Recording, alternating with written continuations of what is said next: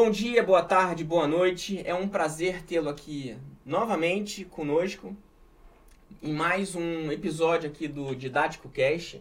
Hoje eu tenho uma grande satisfação de falar sobre um assunto que está dentro do meu cotidiano há mais de pelo menos 20 anos, que é a questão da estruturação financeira e legal de startups. É, há 20 anos atrás a gente não utilizava o nome de startups como de uma forma comumente, mas há 20 anos atrás eu já desenvolvia projetos dos mais diversos possíveis, é, dos mais é, das, das, mais diversas formas e das multiformas possíveis. É, e sempre isso foi um, um, um, grande problema ou sempre foi uma grande preocupação da nossa parte, que é sempre fazer uma, uma análise ou tentar buscar a parte de, da viabilidade tanto jurídica, tanto da viabilidade econômica do projeto. Bom, antes de passar a palavra para os nossos convidados, que a gente está com dois grandes convidados aqui hoje, é, eu vou, vou fazer dois, duas pontuações. Existe um, um site que chama-se Distrito, e eu vou colocar esses sites, eu vou até colocar o relatório que foi é, tanto no, na Didático Cash quanto no meu perfil. Siga lá, siga as nossas redes sociais, dá o seu, a sua curtida, inscreva-se no nosso canal, dá o seu joinha, marca, salva, faz todo aquele negócio que é preciso. Eu ainda não estou ambientado totalmente como o, as coisas que precisam ser feitas, mas é preciso fazer ser feito isso e você sabe o que é, que é preciso ser feito, então me ajuda aí que eu ainda sou, eu ainda não estou nesse hype ainda, eu estou aprendendo essa linguagem aí. Eu tenho três filhos, já tenho 75 anos, já estou aprendendo ainda como me portar e me posicionar é, nesse mundo. Bom, de acordo com o relatório da Distrito, é, em 2021 foram realizados 677 rodadas de investimento é, só no Brasil, totalizando 8 bilhões 850 milhões de dólares de investimentos é, em rodadas de investimentos só no Brasil. Um número três vezes maior do que o que foi feito em 2020. É, o que é, mostra a capacidade de criatividade do, nossa aqui no Brasil e a capacidade que as nossas empresas, as nossas ideias, o, o nosso mercado tem de atrair investidores de fora é, para que possa é, aportar investimentos, é, mesmo com diversas fragilidades, seja na, na economia, algumas inseguranças jurídicas que a gente tem, mas a gente é uma terra muito fértil para negócios. É, bom, no, no, nesse mesmo ano de 2021 surgiram 491 unicórnios. Unicórnios, eu vou deixar o Jaime daqui a pouco explicar, o Jaime é nosso convidado. É, são empresas que têm um valuation é, ou tem, já, já, já possuíram aportes com é, maiores do que um bilhão de, de, de, dólares ou de reais, eu vou deixar para que ele fale. É, dez dessas, dessas, desses unicórnios são brasileiras, a gente tem um decacórnio, se eu não me engano, brasileiro, eu, eu, eu acho que é brasileiro, ou se não, se não é brasileiro, é aqui da, da América Latina. É, naturalmente, é, as maiores esse, os maiores unicórnios são empresas de fintech, mas aí a gente tem as retail techs, as food techs e todas empresas, várias, várias modalidades de empresas que estão surgindo. É, então, essa é a primeira, primeira pegada que eu já vou passar a palavra para o Jaime. Mas eu tenho outra, outra, outro tópico aqui que vai sobre a Lei Geral de Proteção de Dados, a LGPD. É, porque foi divulgado anteontem ou ontem, não me lembro, é uma, uma, uma, uma matéria no, no Valor Econômico, um jornal de expressão aqui, uma, um canal de bastante expressão, onde um responsável ou, o responsável pa, pela NPD, que aí vou deixar que o Alan fale sobre, sobre esse assunto, é, falou mais ou menos como seriam começou, começou a se divulgar quais seriam as regras, ou pelo menos para mim começou a ficar mais claro como é que seriam as regras para o cálculo das penalidades. É, ou seja, as, a multa por descumprimento de empresas que não se adequaram à LGPD. A gente vai falar aqui sobre é, desde quando a LGPD está é, é, aprovada no Brasil. É, a gente está discutindo esse tema desde 2018. É, a lei já está aprovada, salvo engano, desde 2019, ia entrar em vigor em 2020, foi adiada para 2021 e depois é, por um, por um período, depois atrasou de novo, mas já está em vigor e parece que agora vai. Mas as empresas já tinham que estar adequadas desde então. E aí agora parece que é, as penalidades começam a ser é, apresentadas. E as multas podem chegar a 2% do faturamento da empresa, limitando a um teto de 50 milhões de reais, ou até a interrupção das atividades. Bom, só para a gente já dar entrada no, no, no com, com, os convidados, é, a gente tem casos bastante emblemáticos é, que, de vazamento de dados já no Brasil, também no exterior. A gente tem, por exemplo, Facebook, vazamento de dados do Facebook que colocou os nossos dados totalmente, tomara que o Facebook não caia com as nossas transmissões, mas com, colocou os, os dados de, do mundo inteiro, né? porque todo mundo usa ou o Facebook ou alguma das ferramentas do Facebook, como Instagram, WhatsApp e por todas, mas agora é meta, então não tem problema. É, a gente não tem problema gente falar no Facebook, era, era outra empresa, né? É, e aqui no Brasil, vazamento tal do SUS, vazamento de outros dados, enfim, várias empresas, até as estatais, que vez ou outra vaza dados e daí, tá qual é a penalidade? É, a, o, tem que vir de cima a, a, o exemplo.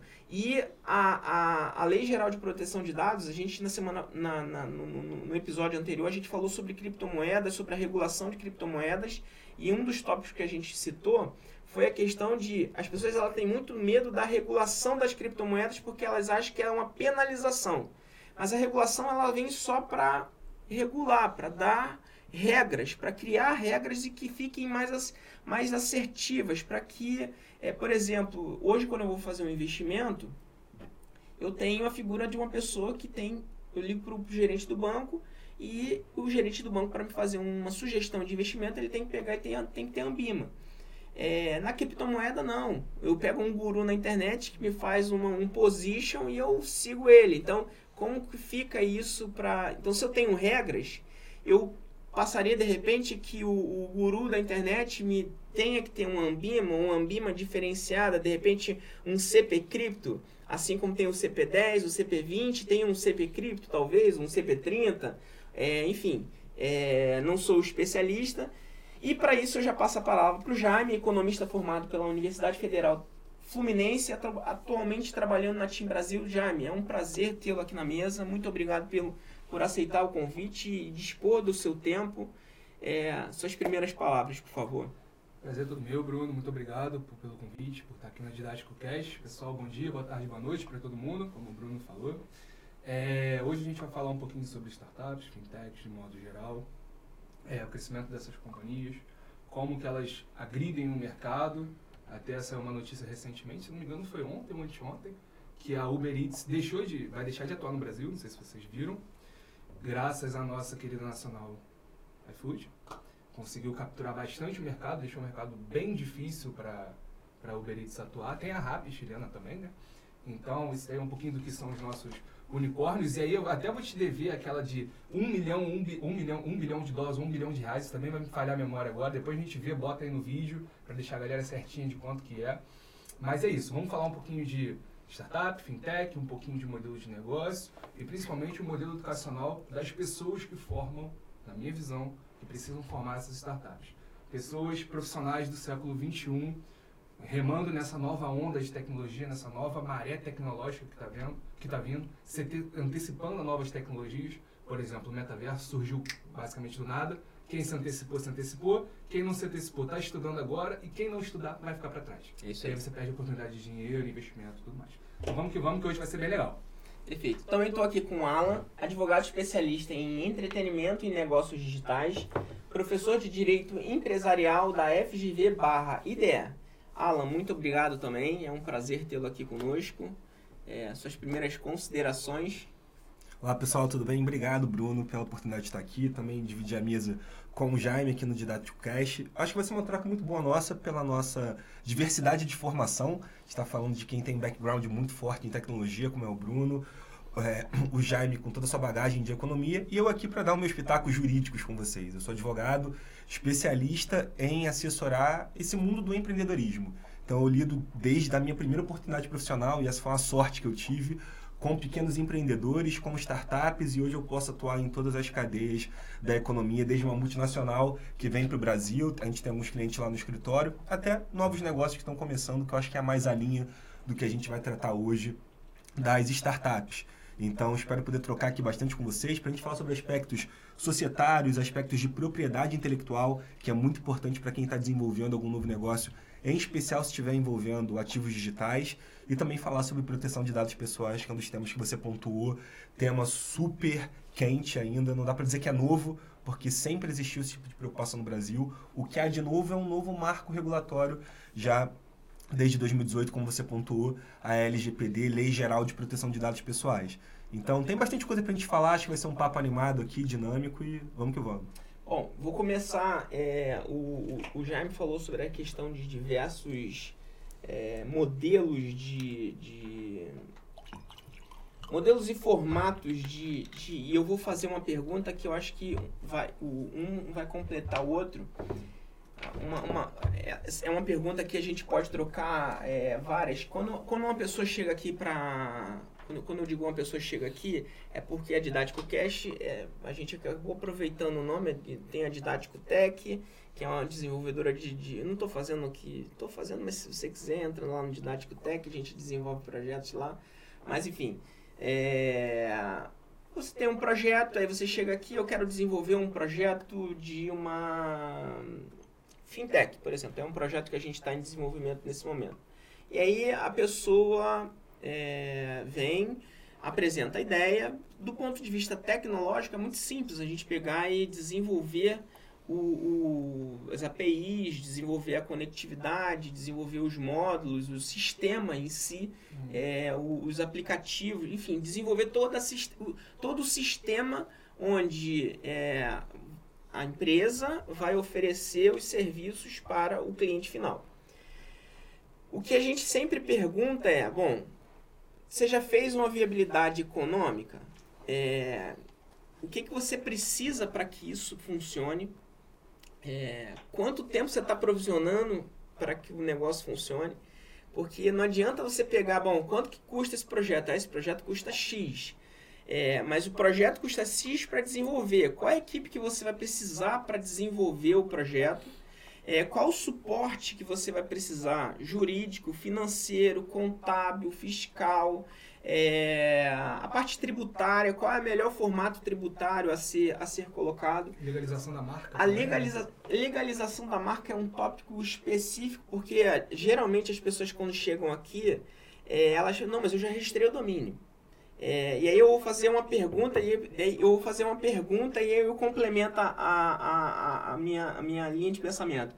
É, eu registrei, eu tenho, por exemplo, se você entrar aqui no, no registro, eu te mostro que eu tenho pelo menos uns 300 domínios registrados. Eu tenho 300 marcas? Não. Inclusive, você pode perder seus domínios pelos respectivos titulares das marcas. Por quê? Você pode falar sobre isso. Porque o que protege esse ativo de propriedade intelectual no Brasil em se tratando de marca, o registro no INPI, Instituto Nacional de Propriedade Industrial. Então há casos aí até emblemáticos que a gente tem aí de práticas chamadas de, de typo squaring ou cyber squaring, que é a pessoa que ela, de maneira dolosa, maliciosa mesmo, ela registra um domínio que ela sabe que pertencerá a uma outra pessoa. Por exemplo, uma empresa nova que chega no Brasil, uma empresa que está bem estabelecida lá fora. O pessoal vai e registra esse nome de domínio aqui no registro.br, para ter lá o .com.br, o .net.br usando uma marca de uma empresa lá fora. Daí, quando essa marca chega ao Brasil, que ela quer hospedar o site dela aqui, que ela vai buscar o domínio, ela vê, opa, já tem alguém que comprou. Só que essa pessoa que comprou nunca explorou essa atividade, nunca usou essa marca. Ela faz isso para quê? Para que quando essa empresa chegue aqui, tenha de pagá-la para ela transferir esse domínio. Uhum. E a gente não está falando de pagar a taxa do registro.br anual, está falando de pagar um valor para poder, de fato, ceder. E aí, independentemente dessas transações, que muitas vezes é resolvido fora da justiça por ser mais rápido e até mais barato. Só que a gente tem já bons casos, até chegando ao nosso STJ, que seria a nossa Corte Superior, Uhum. para discutir esse tipo de matéria, reconhecendo que esse tipo de apropriação indevida maliciosa é algo ilícito, que gera tanto o dever de você ter é, de cancelar esse domínio ou transferir a pessoa de fato que tem direito disso, quanto de pagar uma indenização pelos prejuízos causados. A gente tem uma série de casos, tem um caso emblemático que foi bem bacana, assim, para quem gosta de esportes. A gente estava até falando aqui nos bastidores em off um pouquinho sobre esportes. E teve um caso recente que foi a mudança de posicionamento de marca do Clube Atlético Paranaense. Sim. Não sei se vocês vão lembrar, o Atlético ele, Mudou, tirou o H, se não me engano. ele né? colocou um H Colocou um H. justamente para poder se diferenciar com relação aos outros atléticos que a gente tem no Brasil. Uhum. Diria até que o mais tradicional seria o Atlético de Minas Gerais, né? Sim. que as pessoas acabam se referindo até mais como Galo do que como Atlético. E aí qual foi o movimento do Atlético e essa história que eu estou contando para vocês? Você escreve Atlético no Google ou qualquer outro buscador, acaba tendo uma disputa sobre quem é que vai mostrar a matéria. E aí o Clube Atlético Paranaense, muito bem é, organizado, falou, olha, eu tenho que me diferenciar dos demais. Então a forma de eu me diferenciar nas buscas, para eu não competir com o Atlético de Minas, com o Atlético de Goiás, ou qualquer outro Atlético, o Atlético Nacional de Medellín, por exemplo, vai ser colocar o H, porque os outros clubes não usam, então sempre que alguém digitar assim, vai remeter para o meu clube. E legal, fizeram um baita pro- projeto de, de rebranding disso, Mudaram até o escudo e tudo. Mudaram o né? escudo, Mudaram mudaram o escudo. E aí, durante esse processo, um torcedor do Coritiba, que é o maior rival do Atlético Paranaense lá no Paraná, registrou o nome de domínio Atlético Paranaense. Salvo engano, não sei se foi eh, se esse registro foi aqui no Brasil ou se foi lá fora, mas foi um desses domínios. E o que, que ele fez? Isso é a, é a técnica que a gente chama de cybersquaring, que é você registrar o nome que pertence a terceiro. E quando você acessava esse domínio, ele redirecionava para o site do Curitiba. Então imagina, sessão de lançamento de todo esse rebranding, de todo esse novo Atlético, você vai lá clicar para assistir o site, te leva para o site do teu maior rival. Nossa. Como é que você quantifica o prejuízo? Prejuízo. É. Então, esse foi um caso até emblemático que chegou às nossas cortes e acabou sendo resolvido por maneira de acordo, um acordo extrajudicial, então a gente não sabe se teve algum pagamento de indenização ou, contrário, se o Atlético até pagou para essa pessoa que fez esse registro só para resolver logo, diminuir os prejuízos dela. Mas esse é um excelente caso para mostrar que é, nome de domínio, você ter esses cuidados é importante de você registrar, mas isso não te dá o direito de uso absoluto. Porque se desse o direito de uso absoluto, esse torcedor do Curitiba, provavelmente, que fez essa maldade de redirecionar, falaria, não, vou manter comigo. É porque você não, tem, você não tem a marca, né? A patente não é sua. É, você não tem, você não tem a marca sobre, sobre esse ativo, de fato, você não pode simplesmente se apropriar do ativo de outra pessoa e usar seu bel prazer. E é muito mais, desculpa te cortar, mas é muito mais simples do ponto de vista financeiro você já definir todo, todo esse. aí O Alan vai me ajudar com isso. Você definir toda essa burocracia de marca na hora que você está lançando o seu negócio, para depois você não precisar fazer uma- um reposicionamento de marca porque alguém já está usando a sua marca. Vocês querem café? Não, tô super Não, obrigado. obrigado. Porque imagina, você cria a sua empresa, sei lá, ABC, nome da empresa. Aí você fez toda slogan, camisa, enfim, Contratou fez toda a fichada de vendas, design, tudo. Cara, vamos lançar, vamos. Na hora que você lança sua empresa, vem a empresa que possui a marca e fala, ô, o que, que é isso? Às vezes é uma microempresa lá do interior do Piauí, mas a marca é dela.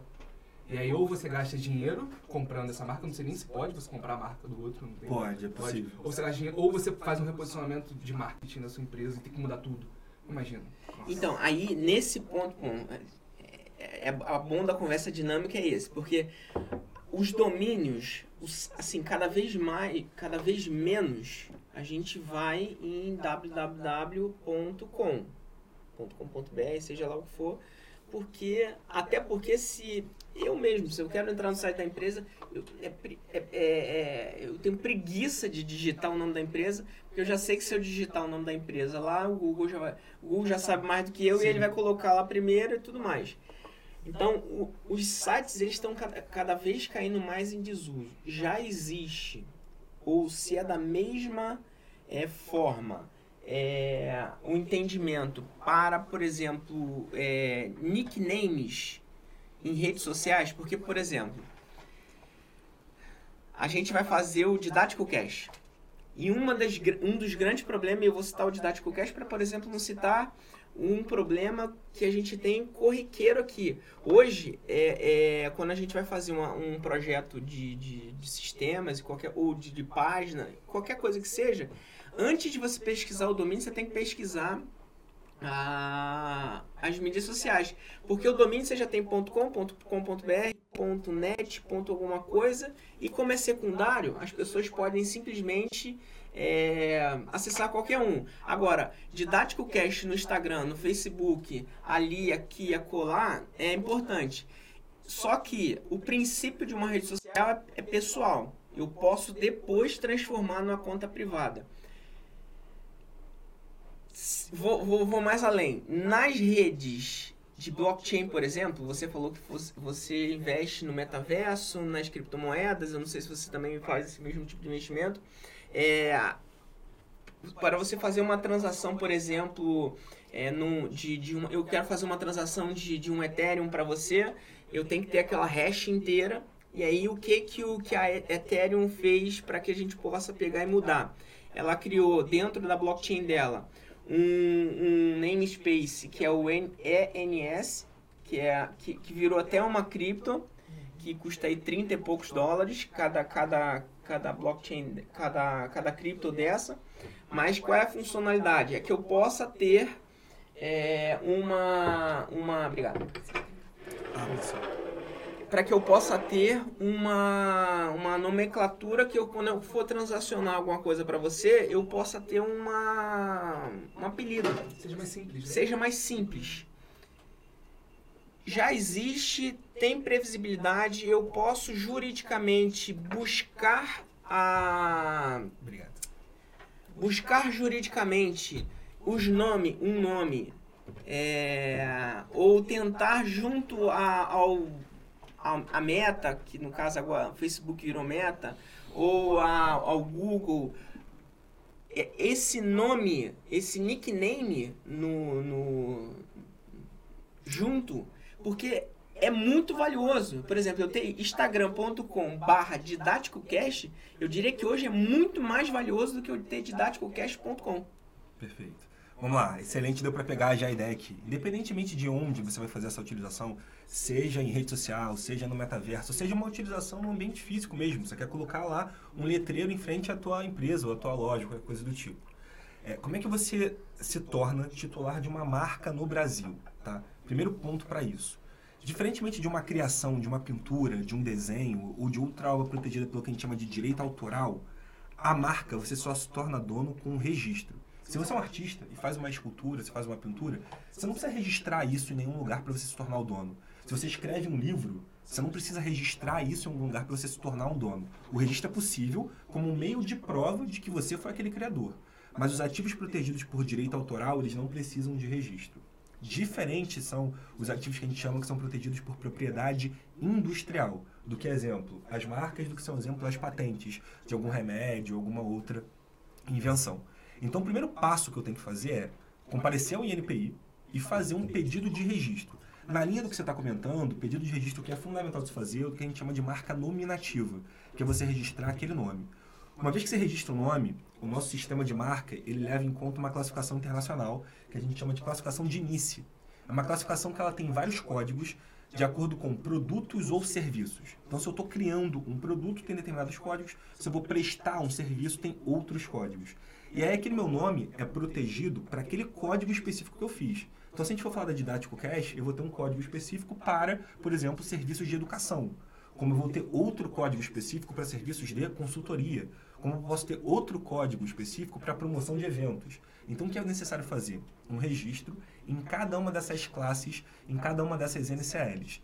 Uma vez que eu faça o registro nessa NCL, não importa o local, o substrato, se é físico, se é digital, se é internet, se é rede social, se é deep web, se é metaverso, não importa onde eu vou utilizar. Aquela marca, naquela territorialidade brasileira, é minha. Aí vocês podem perguntar, poxa, mas a internet não tem limite territorial.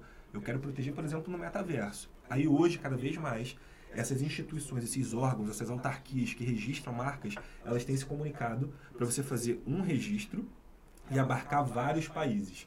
Que é o que a gente chama de prioridade unionista, quando você faz o registro em um país e abarca vários outros por convenção. O Brasil recentemente aderiu a uma convenção nesse sentido. Da América Latina, né? América Latina, Europa e uma série de outros países que participaram dessa convenção também. Então, eu consigo fazer um registro aqui no Brasil e isso também abranger vários outros países, desde que, e aí é um ponto importante, desde que essa minha marca possa ser registrada no Brasil e não tenha um registro prévio nesse outro país. Porque a proteção de marcas da forma como ela é hoje, e como sempre foi, é restrita a cada país.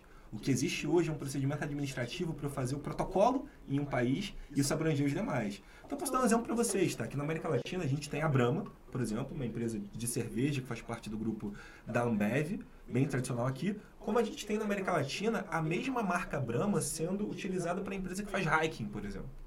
Então, tem esse tipo de questão que, ó, como é que eu vou fazer? Se isso já estava registrado em outro país. Você tem essas limitações. Né? Você não tem como impedir o uso pela outra pessoa e você pode ter uma mesma marca sendo utilizada para segmentos diferentes. Então, na linha dessa proteção que se você quer ter, qual é o que eu daria de aconselhamento tanto para Didático Cash quanto para qualquer outra pessoa que esteja nos ouvindo, que está montando um negócio e quer ter essa proteção mais ampla?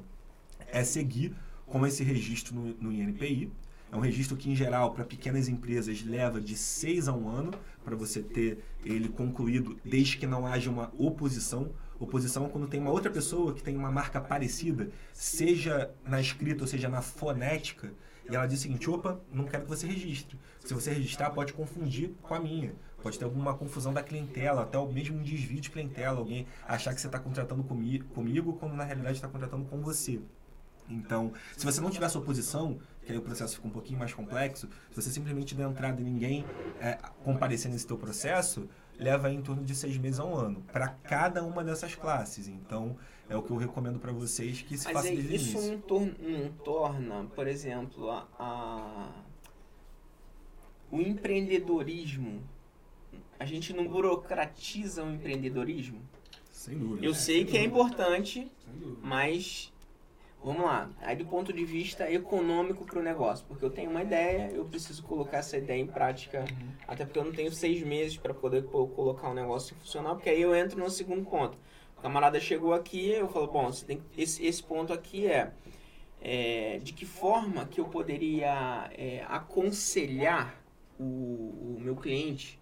Né? Quando eu falo meu cliente, porque o meu cliente é, é, é, é o cliente de várias pessoas que estão assistindo, estão assistindo esse, esse, esse podcast, esse, esse vídeo.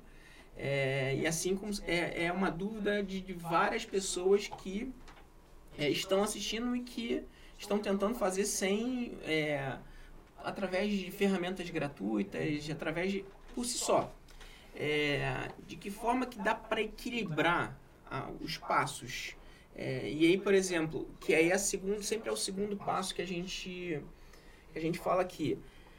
Bom, primeiro passo é a questão de marca, é a questão legal do, do negócio, e depois eu volto para uma outra questão legal, que é, é- é as questões contratuais e tudo mais, mas do ponto de vista do, do business em si. É, quais seriam as, as primeiras etapas que as, que as pessoas precisam se precaver para que a gente não, não, não morra naquela questão de que as empresas geralmente acabam com dois anos de vida porque não, não conseguem a estabilidade e tudo mais. Aqui, pelo menos, geralmente eu falo, você tem, você tem um plano de viabilidade financeira para que o seu negócio funcione por pelo menos 18 meses? Pô, mas eu vou ficar 18 meses sem ter nenhum, nenhuma receita? Não. Não, mas você vai re- reinvestir isso no seu negócio. Pois é. Senão ele morre. Exatamente. Então, assim, como é que a gente trata isso, ou como é que a gente deveria tratar, ou pelo menos como é que as pessoas que, que, que pretendem alçar uma, uma a, a- ao nível de empreender é, poderiam, ainda que não profissionalizar, é, buscar um nível de profissionalização para o seu para o seu empreendimento, para sua startup, para o seu negócio, para o seu sonho. Sim. É, assim, no Brasil a gente tem um, pelo menos no meu ponto de vista, a gente tem um problema muito clássico de desenvolvimento educacional, né? A gente tem um desenvolvimento educacional no Brasil que ele, querendo ou não, ele é precário, ele não é para todo mundo e mais recentemente a gente tem um alto desemprego. Então isso leva o que? Alta desemprego, as pessoas vão querer buscar alternativas de fazer dinheiro. qual alternativa de fazer dinheiro? Você fazer por conta própria, botar o seu sonho na mesa, botar as ideias na mesa, botar tudo pro papel e correr atrás. Só que correr atrás do seu sonho, do ponto de vista do empreendedorismo, tendo defasagem de conhecimento, cara, é, um, é você atirar no escuro, tentar a sorte. E não é bem assim que vai dar certo. Então, o que, que você pode fazer para, enfim, tentar minimizar problemas? Primeiro de tudo, tentar buscar conhecimento do ponto de vista financeiro. Cara, tentar entender o que é a taxa de retorno, quanto tempo vai me levar o, o retorno desse investimento que eu estou fazendo, tenho ou não tenho uma grana boa para segurar a minha empresa, entender que não, não vou ter, a gente chama lá na economia de lucro econômico, né? lucro econômico igual a zero. A sua empresa, uma startup, pelo menos até onde eu entendo, o lucro econômico dela vai ser zero por bastante tempo. Ou seja, não é que o seu lucro pessoal, que o seu salário vai ser zero. Não, não é isso. Mas o lucro econômico da sua empresa vai ser zero porque você vai estar reinvestindo quase tudo nela. Para você tentar fazer ela crescer como cresceu uma Nubank da vida onde o capital era todo reinvestido na empresa, todo reinvestido na empresa, e eram testes de hipóteses atrás de testes de hipóteses junto com o cliente, que é o tal do modelo MVP, né? Então você fazia sempre testes já com o seu produto pronto em cima do cliente. Então, primeiro de tudo, o que você deve fazer? Você aí que quer empreender, e até clientes que querem chegar aqui na Didático junto com o Bruno para já chegar fortes, entendendo o que precisam fazer, para não chegar só com uma ideia, só no campo do, das ideias, e sim chegar no campo da prática. Primeiro de tudo, você tem que ter um conhecimento básico de finanças e economia. E assim, quando a gente fala finanças e economia, parece que é um mundo macabro, né? Igual direito. A gente tá falando isso ali, na, ali em cima antes. Caraca, finanças e economia, matemática, direito, o que, que é isso? Cara, é simples, não é, não é difícil. Tem vários canais no YouTube que não são gurus, não são gurus, que conseguem passar um conhecimento legal. Tem a economia trabalha muito com manual, eu não sei se o direito trabalha, mas a economia tem vários manuais que vão te ajudar a entender o básico da economia teórica. Então você vai conseguir, lendo, estudando, se aperfeiçoando, você vai conseguir ter o conhecimento básico de economia, como construir um orçamento, como fazer um valuation da sua empresa, que é um pouquinho mais difícil, é, como você vai botar finanças básicas na sua empresa, quanto, quanto tempo vai ser o seu retorno do seu investimento, quanto de capital você tem hoje. Cara, se você pega o seu capital que você tem hoje para transformar numa empresa, quanto disso você pode salvar para botar no investimento de fora, para que esse investimento de fora gere retorno para sua empresa também? Porque é sempre bom você diversificar no mercado como brasileiro. O mercado brasileiro ele é muito instável. A gente vê a bolsa de valores aí recentemente e faz assim, né? Não fica bonitinha crescendo, não fica bonitinha estável. Então é bom você diversificar. É bom você diversificar. Eu tenho um primo meu, eu cito ele como exemplo sempre, que ele é médico, diretor de hospital, e o maior empreendimento dele não é medicina, são casas alugadas. É o empreendimento dele, é a empresa dele. Ele tem uma empresa no CNPJ que aluga casas. Só que ele podia muito bem na vida dele como médico ficar na medicina, e está em salário ótimo, maravilhoso. Mas não, ele foi além, cara, e se a medicina um dia não der certo?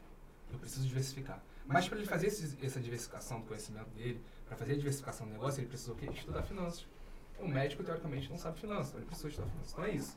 Primeira coisa de tudo, estude finanças, saiba um pouquinho de como você constrói seu orçamento, como você, enfim, vai preparar todo o seu financeiro. E segundo, que eu acho que é o, passo mais importante, Bruno, que assim, é algo que eu defendo com um incidente.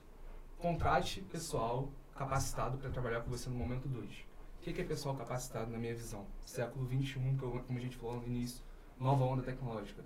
São pessoas criativas, pessoas que usam a economia criativa, pessoas que não se prendem só no que já está sendo feito, e sim que vão tentar ver um passo adiante. Então, para você ter pessoas criativas trabalhando com você, o que, que são pessoas criativas? São pessoas que, ao mesmo tempo que saibam economia como eu, se interessam em saber o direito do aluno, se interessam em saber a revolução tecnológica como você, se interessam em saber um pouco de história do passado para também saber falar, saber vender. A gente estava até falando isso lá, na, lá em cima, saber vender seu peixe. Cara, eu preciso fazer um negócio com você. Você gosta muito de, sei lá, Roma. Pô, eu não sei falar sobre Roma. Mas eu sei, talvez, o, o Alan que sabe falar sobre Roma. Cara, vem comigo aqui. Vamos, vamos chegar naquele cara ali. Cara, vamos, vamos conversar. Então você precisa de pessoas criativas trabalhando com você, que saibam que seja aquele perfil hands-on, hands que saibam meter a mão na massa e, enfim, fazer o negócio virar. Então é isso. O primeiro passo é, cara, estuda finanças faça o seu planejamento orçamentário, vê quanto de grana você realmente tem. Não vai na ilusão de que todo mundo dá certo, de que vou ver para depois, vamos ver o que vai acontecer depois. Não, porque com o nosso dinheiro não dá para se brincar. Num país como o Brasil, que é um país em desenvolvimento, que as coisas estão meio esquisitas do ponto de vista econômico, não dá para você perder dinheiro hoje em dia. Eu falo por experiência própria. Com a pandemia veio e eu perdi bastante dinheiro em bolsa de valores. Então não dá para perder dinheiro, é algo que vai te atrasar no seu sonho.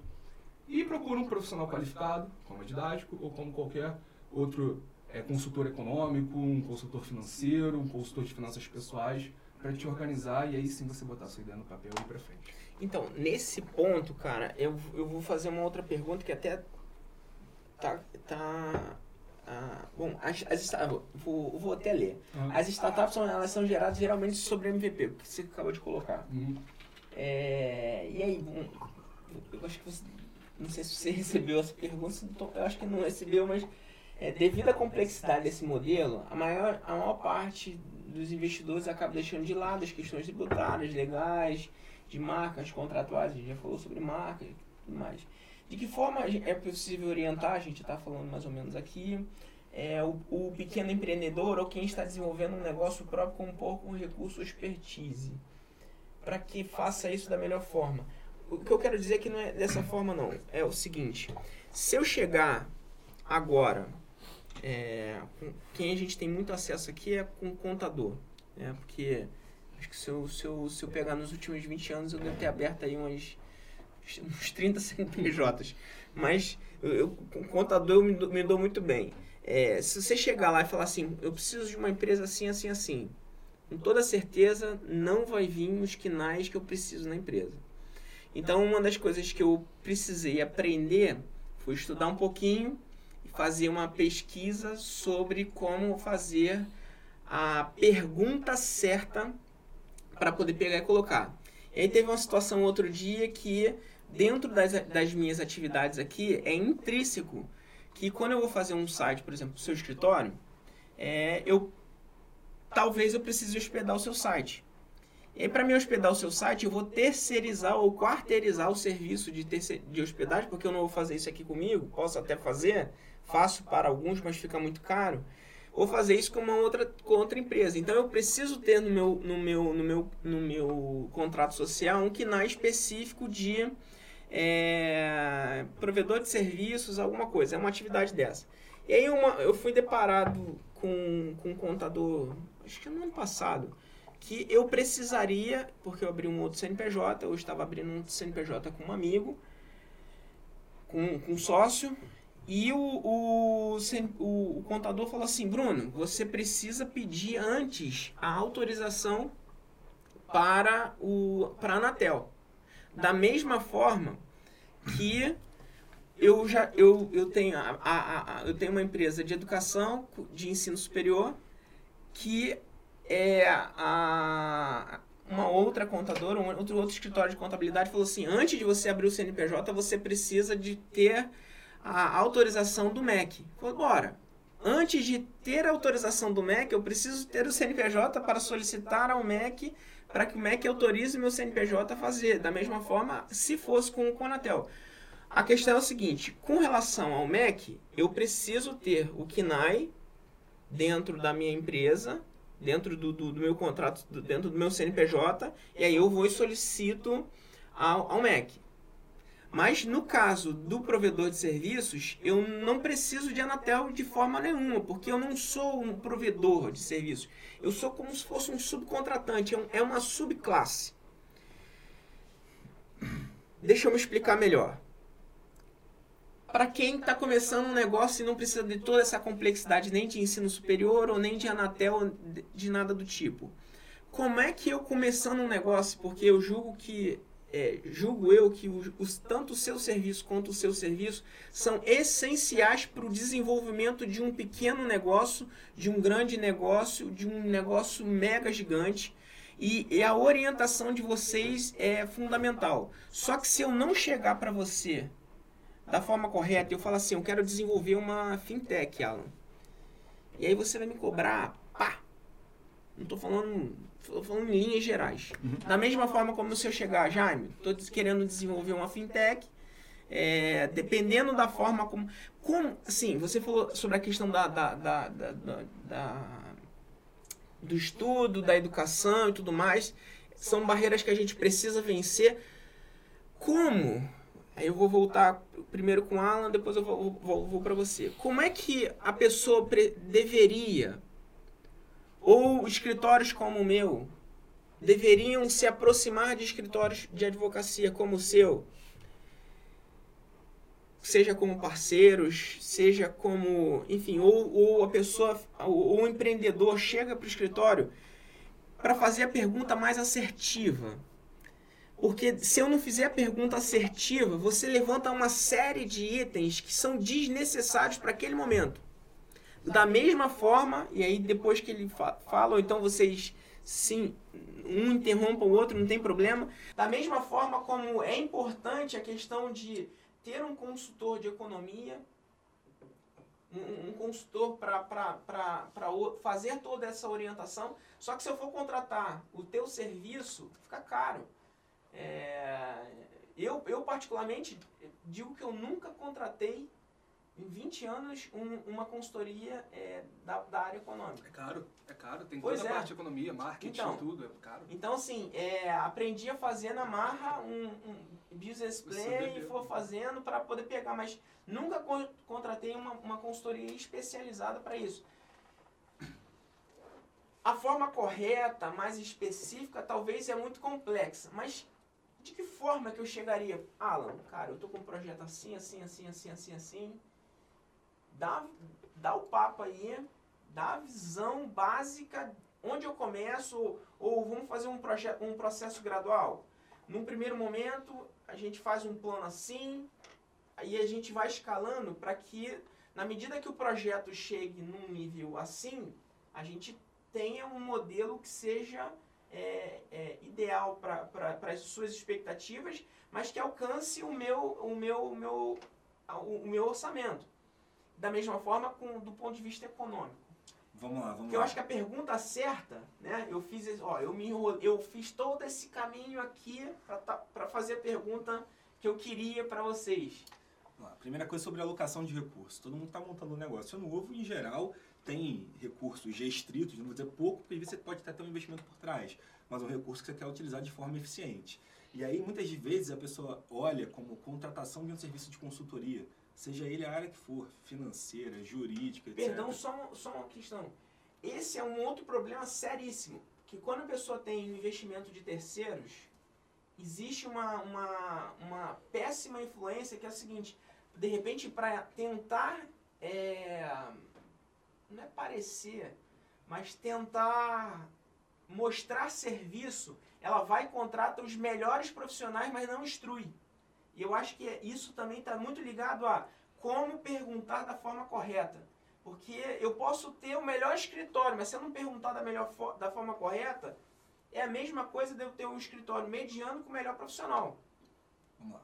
Então, chegando nos dois pontos. Eu queria primeiro falar sobre a questão de, ah, estou começando, tenho poucos recursos, contrato não um advogado, o serviço sai caro, contrato não um economista. Primeira avaliação é aquela, cara, é aquela velha, velho chavão do cobertor curto. Né? Se você tem um cobertor curto, está com uhum. frio nos ombros, você vai subir e vai deixar os pés cobertos. Não tem jeito, assim, não, não, tem milagre. Você quer serviço de boa qualidade. Serviço de boa qualidade envolve bons profissionais. Bons profissionais exigem uma hora homem uma hora profissional, cara, não tem jeito, não tem muito como fugir disso, tá? Então, assim, qual é o primeiro ponto para a gente poder utilizar esses recursos de forma mais racional e você conseguir utilizar o teu recurso de forma mais eficiente? Primeiro, você buscar algum profissional que tenha sinergia com a tua forma de pensar e o teu nicho de atuação.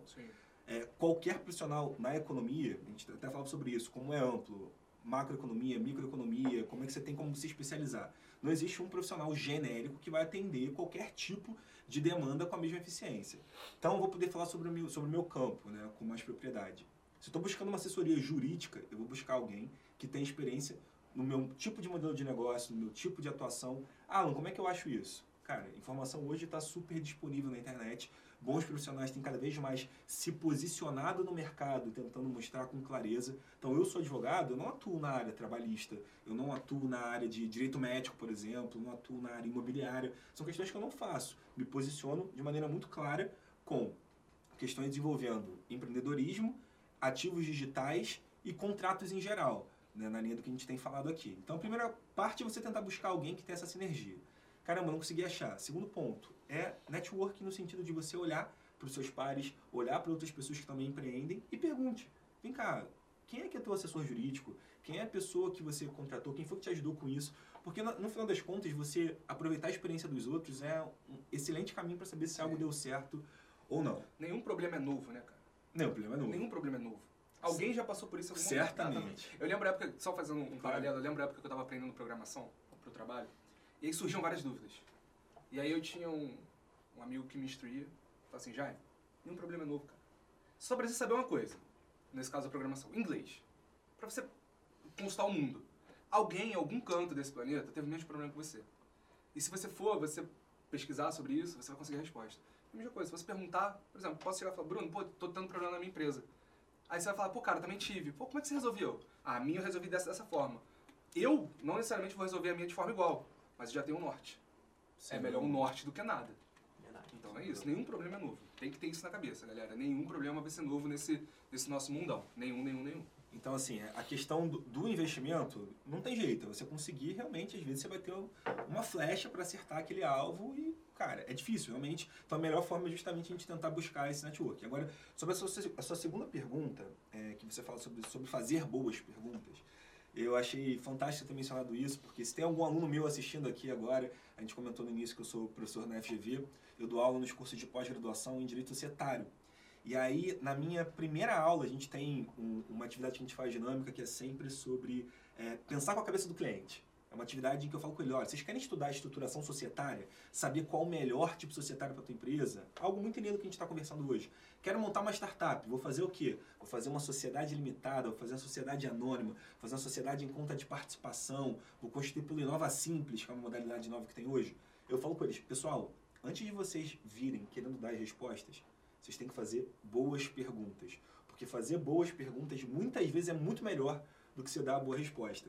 E aí eu acho interessante, e eu, isso que eu achei identidade legal do que você trouxe, porque você mostrou preocupação do cliente em fazer boas perguntas para o assessor jurídico. E lá, como eu estou lidando com advogados que prestam serviços, eu estou fazendo justamente o caminho contrário. Eu falo para pessoal, aprendam a fazer boas perguntas para os seus clientes, para vocês extraírem informações e os subsídios fáticos necessários para você dizer qual é o melhor modelo. Então, muitas vezes a pessoa parte da largada e fala o seguinte, algo super comum, tá? Vocês vão poder até é, é, confirmar isso para mim. Ah, se você tem uma empresa pequena, monta uma limitada. Uma limitada é o tipo societário mais difundido no Brasil, a LTDA, é o mais barato, é o, mais, é o menos custoso, então você vai seguir assim.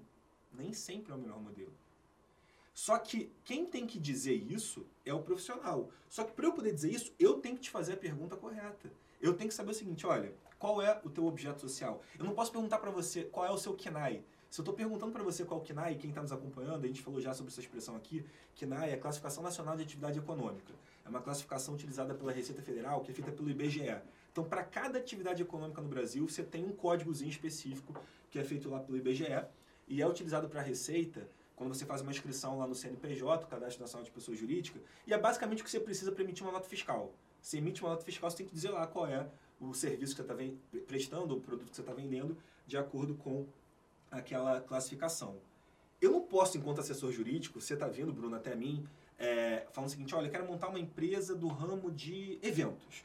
Quero agora fazer simpósios, congressos, palestras, webinar. Eu falar, Bruno, qual é o teu KNAI? Você vai virar para mim e falar, cara, sei lá, faço a menor ideia. Qual é a pergunta que eu tenho que fazer? Ao contrário. Bruno, explica para mim, qual o tipo de evento que você quer fazer? É evento em que você vai ter presença de público, não vai ter presença de público, você vai fazer em uma cidade, você vai fazer em mais de uma cidade, você vai ter venda nesse evento também, ou é só apresentação. Ou seja, se eu fazer as perguntas para te direcionar, para você me dar os subsídios fáticos e eu como expert, eu como a pessoa que presta consultoria, chegar e te dar a resposta. Então é legal, e eu achei isso fantástico assim, como essa questão você enxerga muito importante o cliente fazer a pergunta certa e como eu enxergo muito importante o assessor fazer a pergunta certa. E no final do dia, talvez os dois tenham sim, que fazer sim, a ser, pergunta certa. Então, tem que ser um alguma- desdobramento do macro para o micro sempre. Você tem que abranger o todo, porque o seu cliente muitas vezes vai chegar para você todo eufórico também. Cara, tem uma ideia, preciso de ajuda, cara, vamos, vamos, vamos. E você, como profissional, né, postura profissional, você tem que saber fazer as perguntas certas para ele também. Tem. E o- um outro ponto que eu acho fundamental nisso também é ter controle de reunião. Acho assim, um problema hoje muito grande da nossa sociedade em geral, as pessoas, elas estão muito preocupadas em falar e muitas vezes pouco preocupadas Em em ouvir. Sim. Só que ao mesmo tempo, qual é a grande lógica? Eu vejo isso muito com, em especial, clientes pouco experientes que estão montando um negócio. Às vezes tem, cara, uma excelente ideia, tem uma boa execução também. é dispersão de pensamento. Então, várias vezes eu preciso, em algum momento, até pode parecer tanto quanto rude às vezes. Puxar de volta, né? Puxar de volta. Uhum. É cortar justamente para isso. Então, Cara, a mas eu te dou, eu te disso... dou esse, esse exemplo também. Eu, em várias reuniões, seja do meu trabalho ou outros trabalhos que eu tive já. né? É, eu até estava conversando isso um dia desse com a, com a minha namorada. As pessoas, des- assim, elas desfocam da reunião demais. Então, por exemplo, às vezes uma reunião que teria que durar 15 minutos, dura uma hora, porque tem 45 minutos de um assunto que eu não concordo com você, você não concorda comigo, e a gente não chega a lugar nenhum.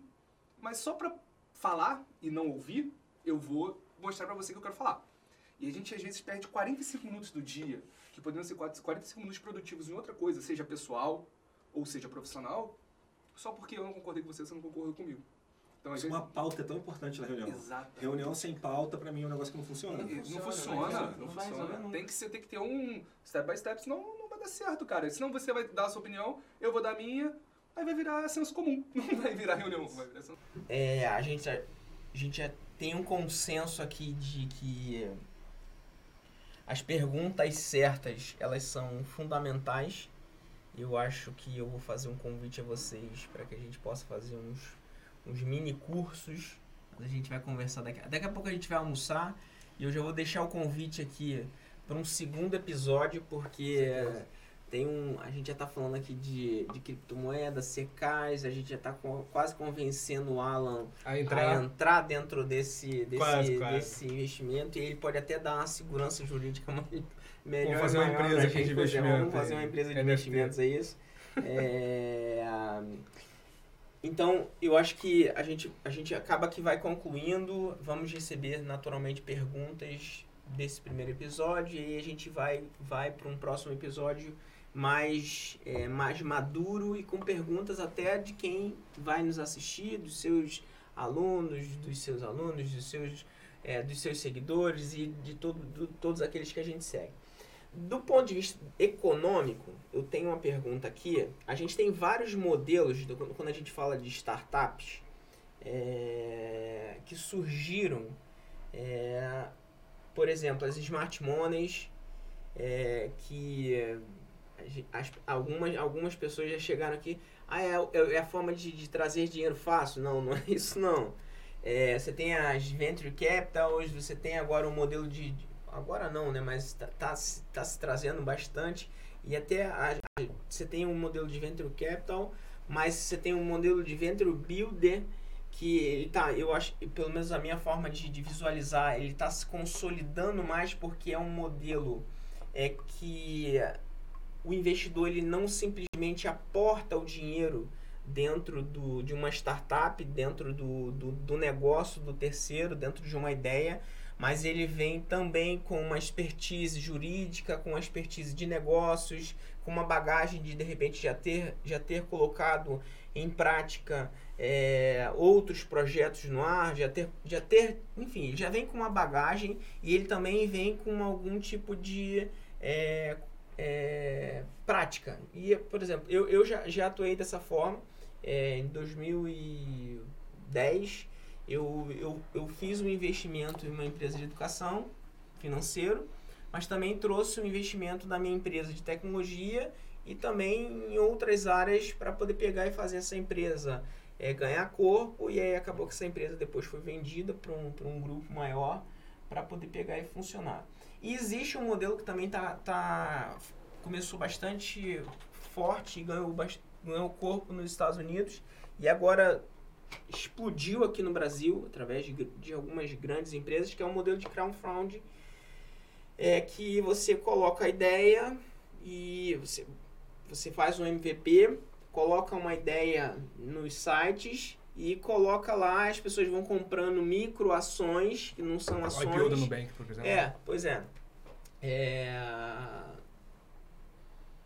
Quais são as diferenças básicas desses diversos modelos? São, tem muitos outros diversos modelos e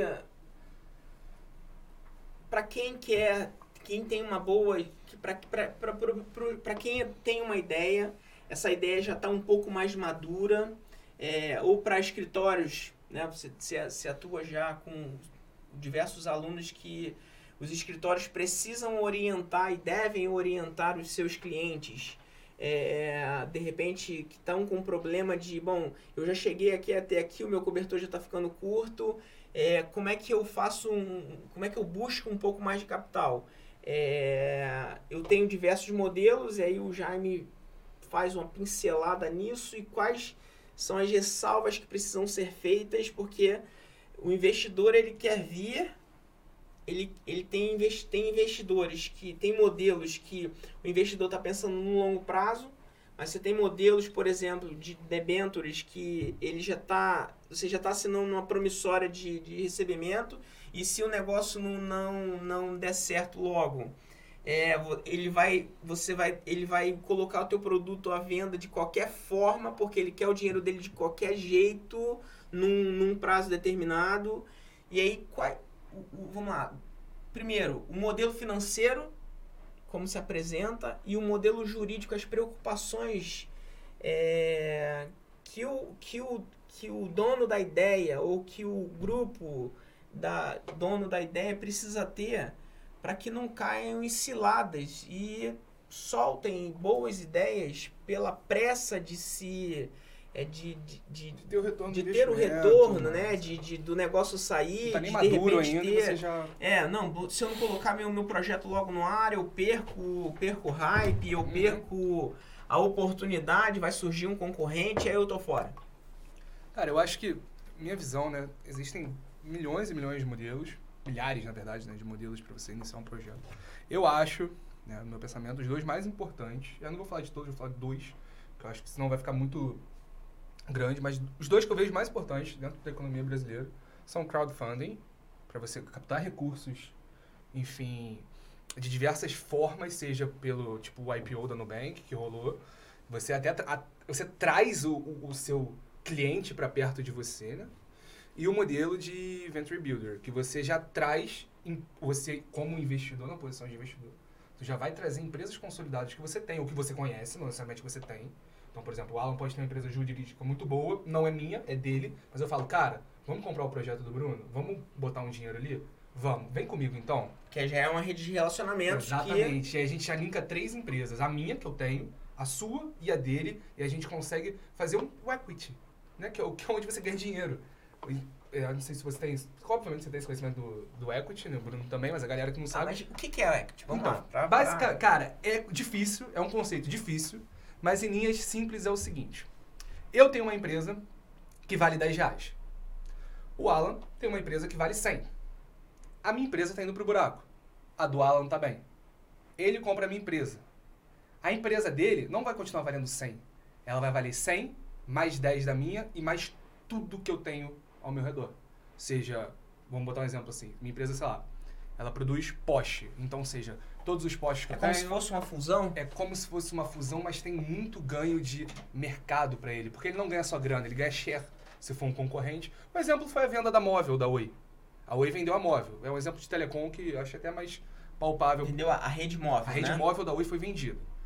Só que não foi vendida só para TIM, ou só para Claro, ou só para Vivo. Porque o CAD, né, o Conselho Administrativo, não deixa, porque senão você cria um monopólio na economia. E aí os caras controlam o preço. Então, o que, que foi feito? Olha, parte vai para TIM, parte vai para Vivo, parte vai para Claro. Foi um negócio de milhões, né? E assim, por que, que essas empresas compram? Ah, você pode pensar, cara, mas a rede da móvel da Oi não era boa. Poxa, não funciona na Barra da Tijuca, não funciona, sei lá, no, em Campos. Mas em contrapartida funciona no interior da Amazônia, funciona em vários lugares que as outras empresas não chegam. Então essas empresas elas fazem esse aporte grande e trazem com ela a compra, mas não só a compra. Trazem toda a gama de clientes. Claro, vão trazer coisas ruins também, como a má fama, talvez, mas trazem também todas as possibilidades que aquela empresa tinha e não conseguia explorar, porque não tinha capital. E isso faz o valor de mercado dessa empresa subir bastante. Porque é como você enxerga, o, o equity nada mais é como você vai enxergar a outra empresa. Você tem uma empresa boa que tem um valor de mercado X. Eu tenho empresa mais ou menos, tem um valor de mercado Y. Quando você compra a minha empresa, o seu valor de mercado não vira X mais Y vira talvez 2x. Porque é o seu potencial de mercado aplicado na minha empresa. Então, sobe bastante. Então, isso é mais ou menos, em linhas gerais, o equity.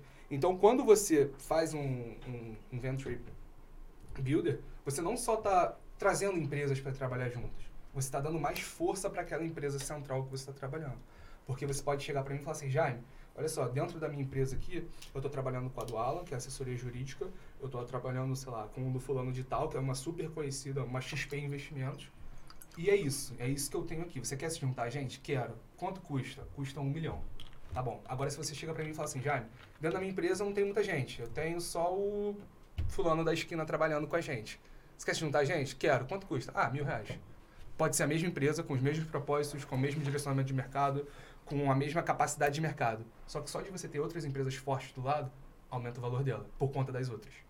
Então isso é bem importante. Mas vem o ativo, mas o passivo também. Também vem. E aí, do ponto de vista. A gente tem, do ponto de vista jurídico, como é, separar o passivo. Tá, vamos lá. Quando a gente está falando sobre compra e venda, e tem vários modelos que a gente tem de combinação de negócio que a gente poderia chamar Uhum. assim, tá? É, eu posso fazer, por exemplo, simplesmente comprar participação na sua empresa, eu me torno sócio da sua empresa, e aí eu não estou necessariamente unindo os dois negócios, misturando eles. Eu posso fazer uma incorporação da sua empresa, sua empresa deixa de existir e ela passa a ser do meu patrimônio, aí sim eu estou sucedendo todos os seus direitos e suas obrigações. Então, só para a gente falar sobre, ah, vou pegar o ativo, vou pegar o passivo, vai depender da forma como a gente estrutura essa operação. Porque, por exemplo, o exemplo, o exemplo que, o, que o Jaime deu.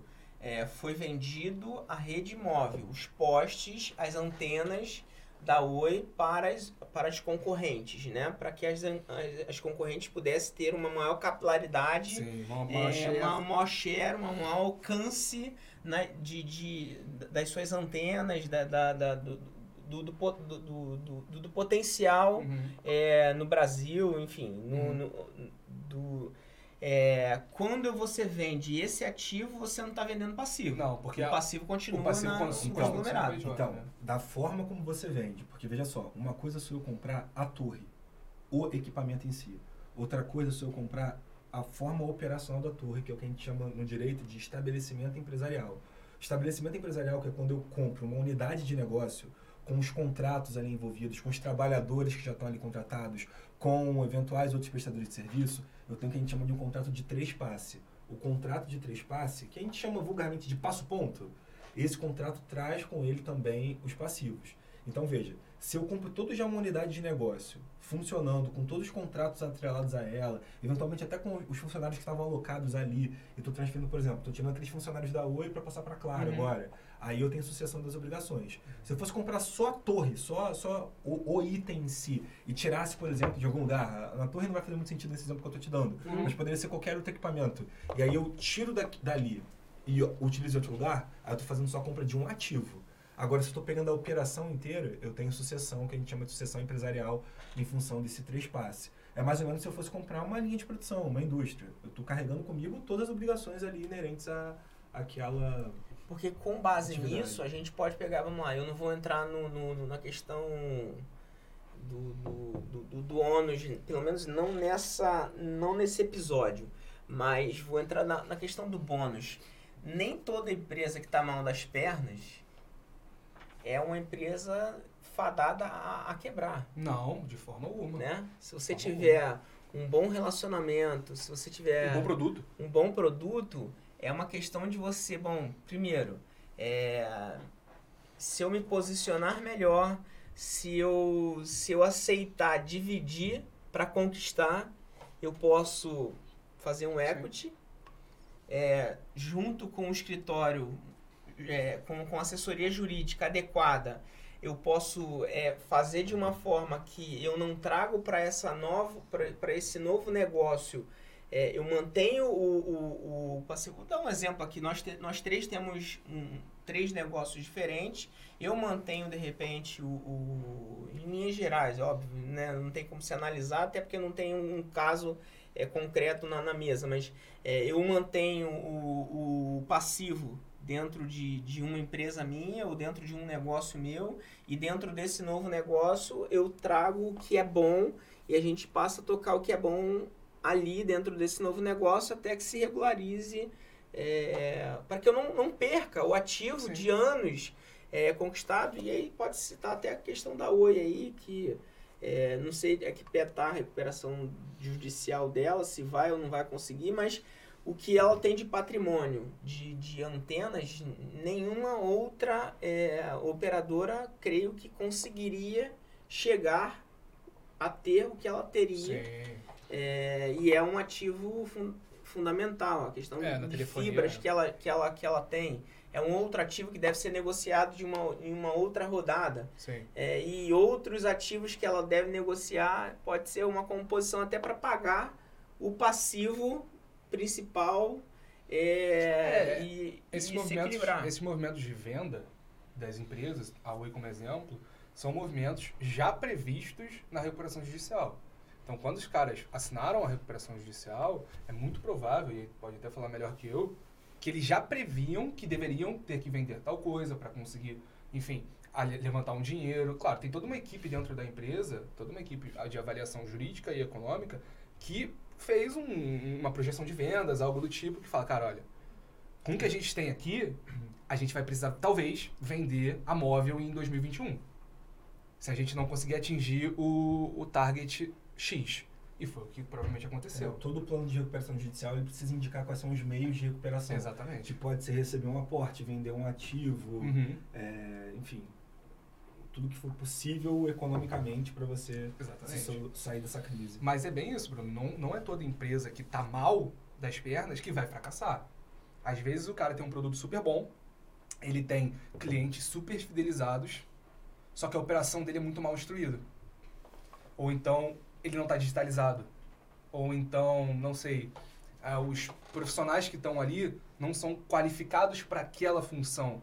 Você tem, por exemplo, um cara trabalhando em finanças, onde o sonho dele, eu toco muito nisso de educação, o sonho dele seria trabalhar em RH. E aí você tem um diretor de finanças que o sonho era trabalhar em RH. Aquele cara não está entregando o máximo dele na finanças. Ele tem vontade de trabalhar em RH. E aí você tem um cara de RH que quer trabalhar em finanças. Por que você não faz um job rotation? Isso aqui com certeza alavancaria muito a empresa. Então isso é muito importante dentro das empresas, entender o profissional, o ser humano. Porque eu sempre falo isso. Não importa o quanto dinheiro sua empresa tem. Ainda vão ser pessoas trabalhando. Tirando as high-techs que você tem computadores trabalhando. Mas uma empresa no dia a dia nossa, são pessoas trabalhando. Se você não entende pessoas, o seu negócio vai fracassar. Você pode ser o Einstein dos negócios, você pode entender de tudo, você pode ter muita grana. Se você não entende o cara que está do seu lado, o cara que está na sua frente, ou que está atrás de você, ou quem você está negociando e vendendo, a sua empresa vai fracassar em algum momento. Seja fracassar financeiramente, ou pior do que fracassar financeiramente. Fracassar financeiramente você recupera. Fracassar na boca do povo. As pessoas não gostarem da sua empresa. Ligarem e falarem, cara, seu atendimento é ruim, seu produto é de baixa qualidade. Eu não gosto da forma que você entra em contato comigo. Aqueles spams de mensagem, sabe? É muito chato. Mas tudo isso volta aquele modelinho do nosso MVP lá atrás. Antes de você lançar um produto no mercado, você tem que fazer os seus testes de hipótese. Botar na mesa, cara, vamos testar isso aqui? Vamos fazer. Eu acho um, um exemplo muito bom é a hashtag treinamentos. Acho que vocês já ouviram falar. Eu, eu fiz parte de uma das primeiras turmas da hashtag, lá em Niterói ainda. Eu- hoje eles estão no Rio. né? João Hashtag. É, do João. O João estudou na UF, e até um abraço pro João, um cara muito gente boa. Ele estava na UF, e aí montaram a hashtag, eu fiz parte de uma das primeiras turmas para aprender Excel. Na época eu não sabia nada, isso tem muito tempo. E Aprendam Excel. É, aprendam. Quem quer empreender, aprenda É o Excel. primeiro que você tem que Pelo aprender. amor de Deus. E VBA também. Uhum. VBA. Uhum. Mas primeiro aprende o Excel, porque É. pelo menos você sentar na cadeira. Porque se tu não souber Excel, tu não vai sentar na cadeira. Aí depois você vai pro Python, SQL, Power BI e, e vai fundo em tudo. Mas o primeiro, aquela- aquele, igual o ensino de escola. Que eu não concordo muito com o ensino de escola, mas isso é pra, pra outro podcast. A gente pode fazer um podcast de educação, que eu acho muito legal. A gente pode falar de educação no mundo, é uma coisa que eu gosto bastante, desenvolvimento econômico e educação. É, mas é como se fosse, a escola funciona nesse sentido. Vai do básico pro avançado. Aprenda Excel e depois você vai pros outros. Se você começar no mais difícil, eu tinha um professor de matemática que ele falava assim, Jairo, eu sou formado em economia, mas na época da, da escola eu nunca gostei de matemática. Nunca gostei, eu tinha trauma de matemática. A gente estava até falando isso lá em cima. E eu tinha um professor de matemática, de geometria, o Jerônimo, que ele falava assim, cara, eu sei que você não gosta de geometria, mas se você tentar resolver todos os seus problemas pela parte mais difícil, aí mesmo que você não vai gostar, meu garoto. Então começa pelo fácil. Pra que você vai tentar fazer o x ao quadrado mais alguma coisa, se você pode fazer o 1 mais 1? Não começa... Aí ele dava o exemplo de uma luta. Você tá lutando com alguém. Tem duas pessoas, o forte e o fraco. Você vai bater no forte? Não, você vai bater no fraco. Depois aí é outra história. Então é sempre assim, comecem pelo mais simples e aí vão pro mais avançado, para tudo. Mas o que a gente estava falando, até perdi a, o fio da meada. É, é importante, empresas que estão indo pro buraco, você como investidor, saber se aquele produto vale a pena ou não. Às vezes não vai valer a pena. Não é toda empresa que está caindo de 50% que você vai, ah, comprei. Não, senão tu vai junto. Mas tu tem que ter aquela visão de, cara, esse produto é bom. Pô, deixa eu perguntar aqui para fulano de tal se ele já usou. E aí, do ponto de vista do contrário, da empresa que está surgindo, deixa eu fazer um teste de hipótese aqui. Deixa eu, deixa eu lançar um exemplo do Dropbox, é muito bom, que eles fizeram... O cara do Dropbox, eu não lembro o nome do CEO deles, mas eu lembro que na época eles fizeram... Eles não estavam conseguindo capturar leads para pegar a prévia, do, do, a beta do Dropbox, né? Aí o cara não sabia o que fazer. Cara, como é que eu vou fazer? É muito difícil explicar o Dropbox. Eu não sei explicar o Dropbox. Então não me peçam para explicar o Dropbox, eu não sei. Mas ele não sabia o que fazer. Sabe o que o cara fez? Ele fez um vídeo. Um vídeo curto. Botou na internet, ó, o Dropbox é isso aqui, tá? Funciona assim. Os leads foram de 5 mil para 75 mil em alguns dias. É, isso, isso faz parte do MVP que a gente estava falando. Sim. Então faz parte. Então é, é, é importante você saber avaliar o mercado e tudo mais. Bom, a gente falou, primeiro, a primeira questão que eu coloquei foi a questão lá da, da LGPD. É, a regulação de inovação, é, pode ficar feio aqui, mas não vou ler mesmo. Regulação, a regulação da, da inovação e proteção de dados pessoais. É, qual, qual é o impacto da, da, da, da, da LGPD para as empresas do Brasil, principalmente? Porque é, Bom, eu trabalho de novo. Não vou, ficar, não vou nem falar o nome da empresa, porque senão fica chato. Mas é, não se vê movimento algum de empresas, principalmente as mais antigas, de adequação para é, pra, as conformidades que são necessárias para a Lei Geral de Proteção de Dados.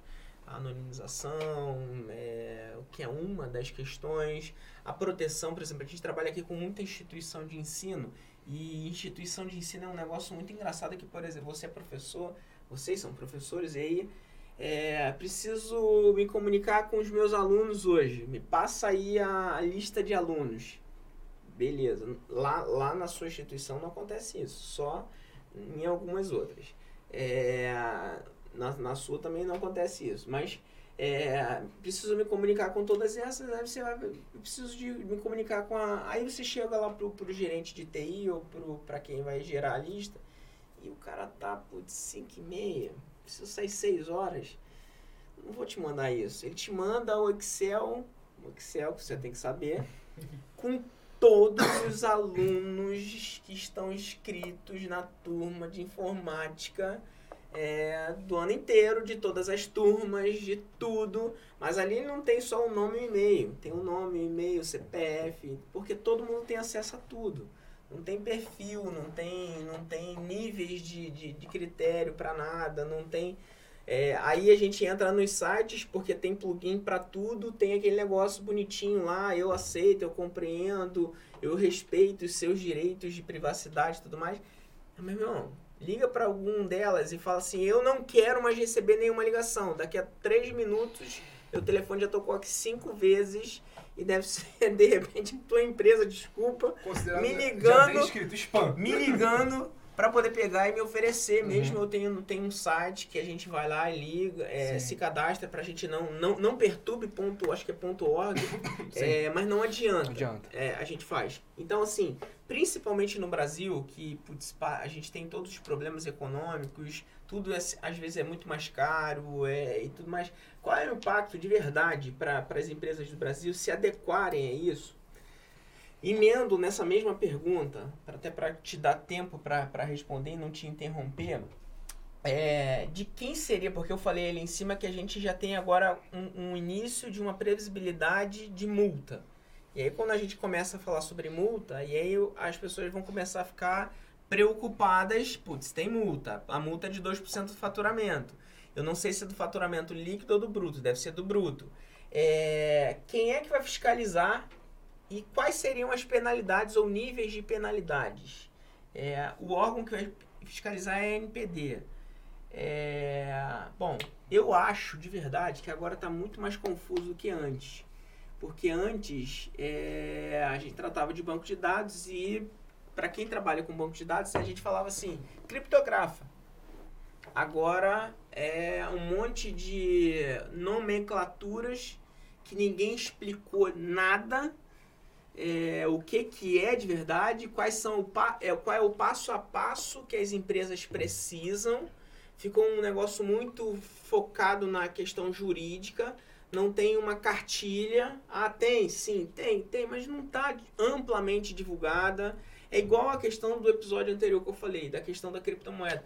Quando a gente fala de regular, cara, eu fiz uma enquete lá. É, você é a favor da, da, da regulação?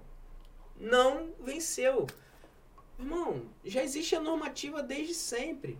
É, se, é, a regulação nada mais é do que é, ganho de capital. Você tem, compra uma casa por, por 100 mil reais e vende ela por 200. Você vai ter que é, é, pagar o imposto em cima do ganho de capital. Assim é com as criptomoedas. É, assim é com, com a moeda estrangeira. Assim é com qualquer outro ativo. É, aí ativo pode ser uma criptomoeda, pode ser um avião, pode ser um carro, pode ser qual, pode ser um relógio, pode ser qualquer coisa. Pode ser um NFT que a gente tá Pode falando. ser um NFT, enfim, pode ser uma empresa, hum. pode ser qualquer coisa. É, é, então, assim, eu acho de verdade que a questão da Lei Geral de Proteção de Dados, ela dificultou tudo. E aí eu te fiz várias perguntas. Vamos, vamos lá, vamos lá. O não, impacto... Não, tô, tô, tô ciente, tô por dentro. Vamos, vamos lá. lá. Então, assim, o primeiro motivo da gente estar tá falando de proteção de dados aqui, né? Dentro de um podcast a gente está falando sobre inovação, sobre concepção de novos negócios. Hoje, independentemente se a tua, a tua atividade é física ou digital, você precisa estar tá por dentro orientado a dados. Porque sem você estar tá orientado a dados, você não consegue fazer a gestão eficiente do teu recurso, atingir o público correto que você quer atingir. Enfim, qualquer negócio físico digital depende de tratamento de dados, em especial tratamento de dados pessoais. São aqueles relacionados ao indivíduo, ao ser humano, a gente. Né?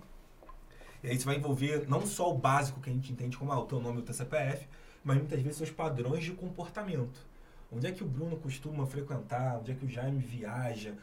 Quais são os hobbies que ele pratica? Tudo isso tem um valor intrínseco monetário a partir disso. Tem um Vou campo, desculpa te cortar, tem um campo na economia que estuda isso, cara. Se chama economia comportamental. E é um Exatamente. campo que, assim, está crescendo demais. E é justamente isso. Vai entender os seus hobbies, os seus cases e porquês e vai te direcionar o produto naquilo. Então, assim, que é, não, problema nenhum. Então, assim, que, que os dados pessoais têm valor, isso daí é claro para todo mundo. A primeira pergunta que você me fez foi justamente a respeito de o que, que muda com essa lei, o que, que a lei tem de fato causado para as empresas, o que a gente espera disso, né? A Lei Geral de Proteção de Dados é de 2018 e, como você muito bem pontuou no início, é, houve várias vários marcos temporais para ela entrar em vigor, marcos esses que foram prorrogados. Então ela começa em 2018, cria-se a Autoridade Nacional de Proteção de Dados cerca de um ano depois, mas cria-se juridicamente, mas não administrativamente. Ela não, não, não, começa a operar, não tem os diretores eleitos, isso vem acontecendo no ano passado, e aí depois você bota parte dela entrando em vigor. Enfim, para a gente simplificar a nossa audiência, a lei efetivamente começou a vigorar em agosto do ano passado, agosto de 2021.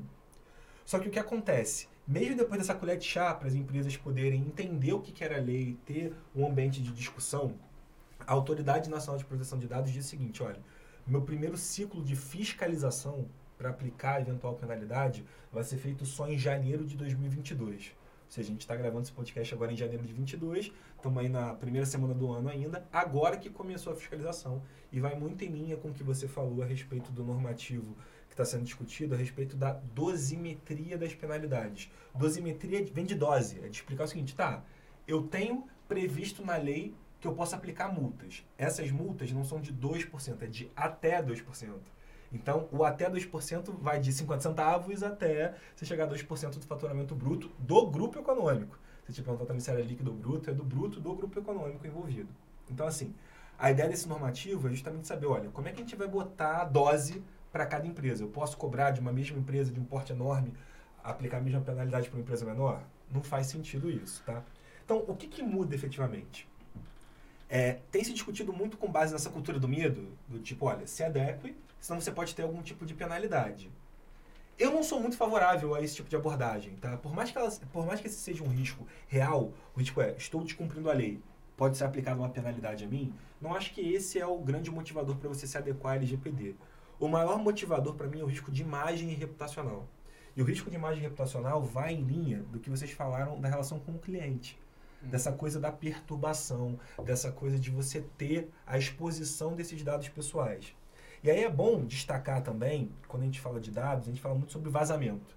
Né? O que, que é o vazamento, essa expressão eh, vulgar que a gente utiliza, que é até um tanto quanto contraditória, né? Você fala vazar dados. É, o vazamento é o acesso não autorizado a um dado. Só que quando a gente pensa em dado pessoal, o risco não é só o acesso não autorizado. A gente pode usar uma expressão até um pouquinho mais ampla, que são os incidentes de segurança. A perda de um dado não é um acesso não autorizado, mas a perda de um dado te compromete. A gente pode dar um exemplo super concreto agora. O SUS, em que os dados de vacinação ficaram indisponíveis durante um tempo. Uhum. Não vazou no sentido de alguém saber se eu me vacinei ou não. Foi pior, eu tive a perda do dado em que eu não tinha mais o registro. Isso é um incidente de segurança. Ou seja, o gênero do qual o vazamento, que é esse acesso não autorizado, é só uma espécie. Então, quando a gente fala em incidente de... Mas aí que tá, supostamente não. E aí, quem é que regula essa questão, né? Porque supostamente, e eu não vou levar pro, pro lado político Aham. aqui, pelo amor não, de não, Deus. foi vaz... não, não foi vazado. É, supostamente não, mas se, se houvesse um, um vazamento, porque a página, de fato, do, do SUS Se tornou indisponível. se tornou indisponível, mas antes teve um, um aviso lá pedindo inclusive Bitcoin. Pedindo inclusive criptomoedas para se devolver. Aí voltou a página e aí ficaram indisponíveis os dados por vários dias.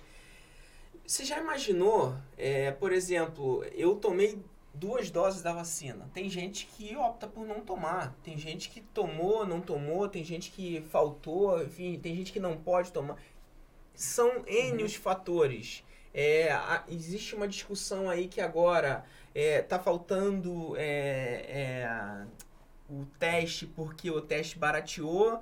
Eu, eu, no ano passado, eu queimei um cartão de crédito porque minha filhinha tava com um mês e toda vez que eu voltava da rua eu fazia o teste rápido porque eu tinha medo de entrar em casa e e, e tá contaminado é, do, do negócio. Então, assim, o, o, tamanho de, de um vazamento desse para uma indústria, é, o, o valor de- de- dessas informações para uma indústria, desculpa ter te cortado, espero Não. não ter, cor, não ter tirado sua linha de pensamento, mas é, quem fiscaliza de fato e como é que esses dados ficam realmente públicos, como ter confiabilidade.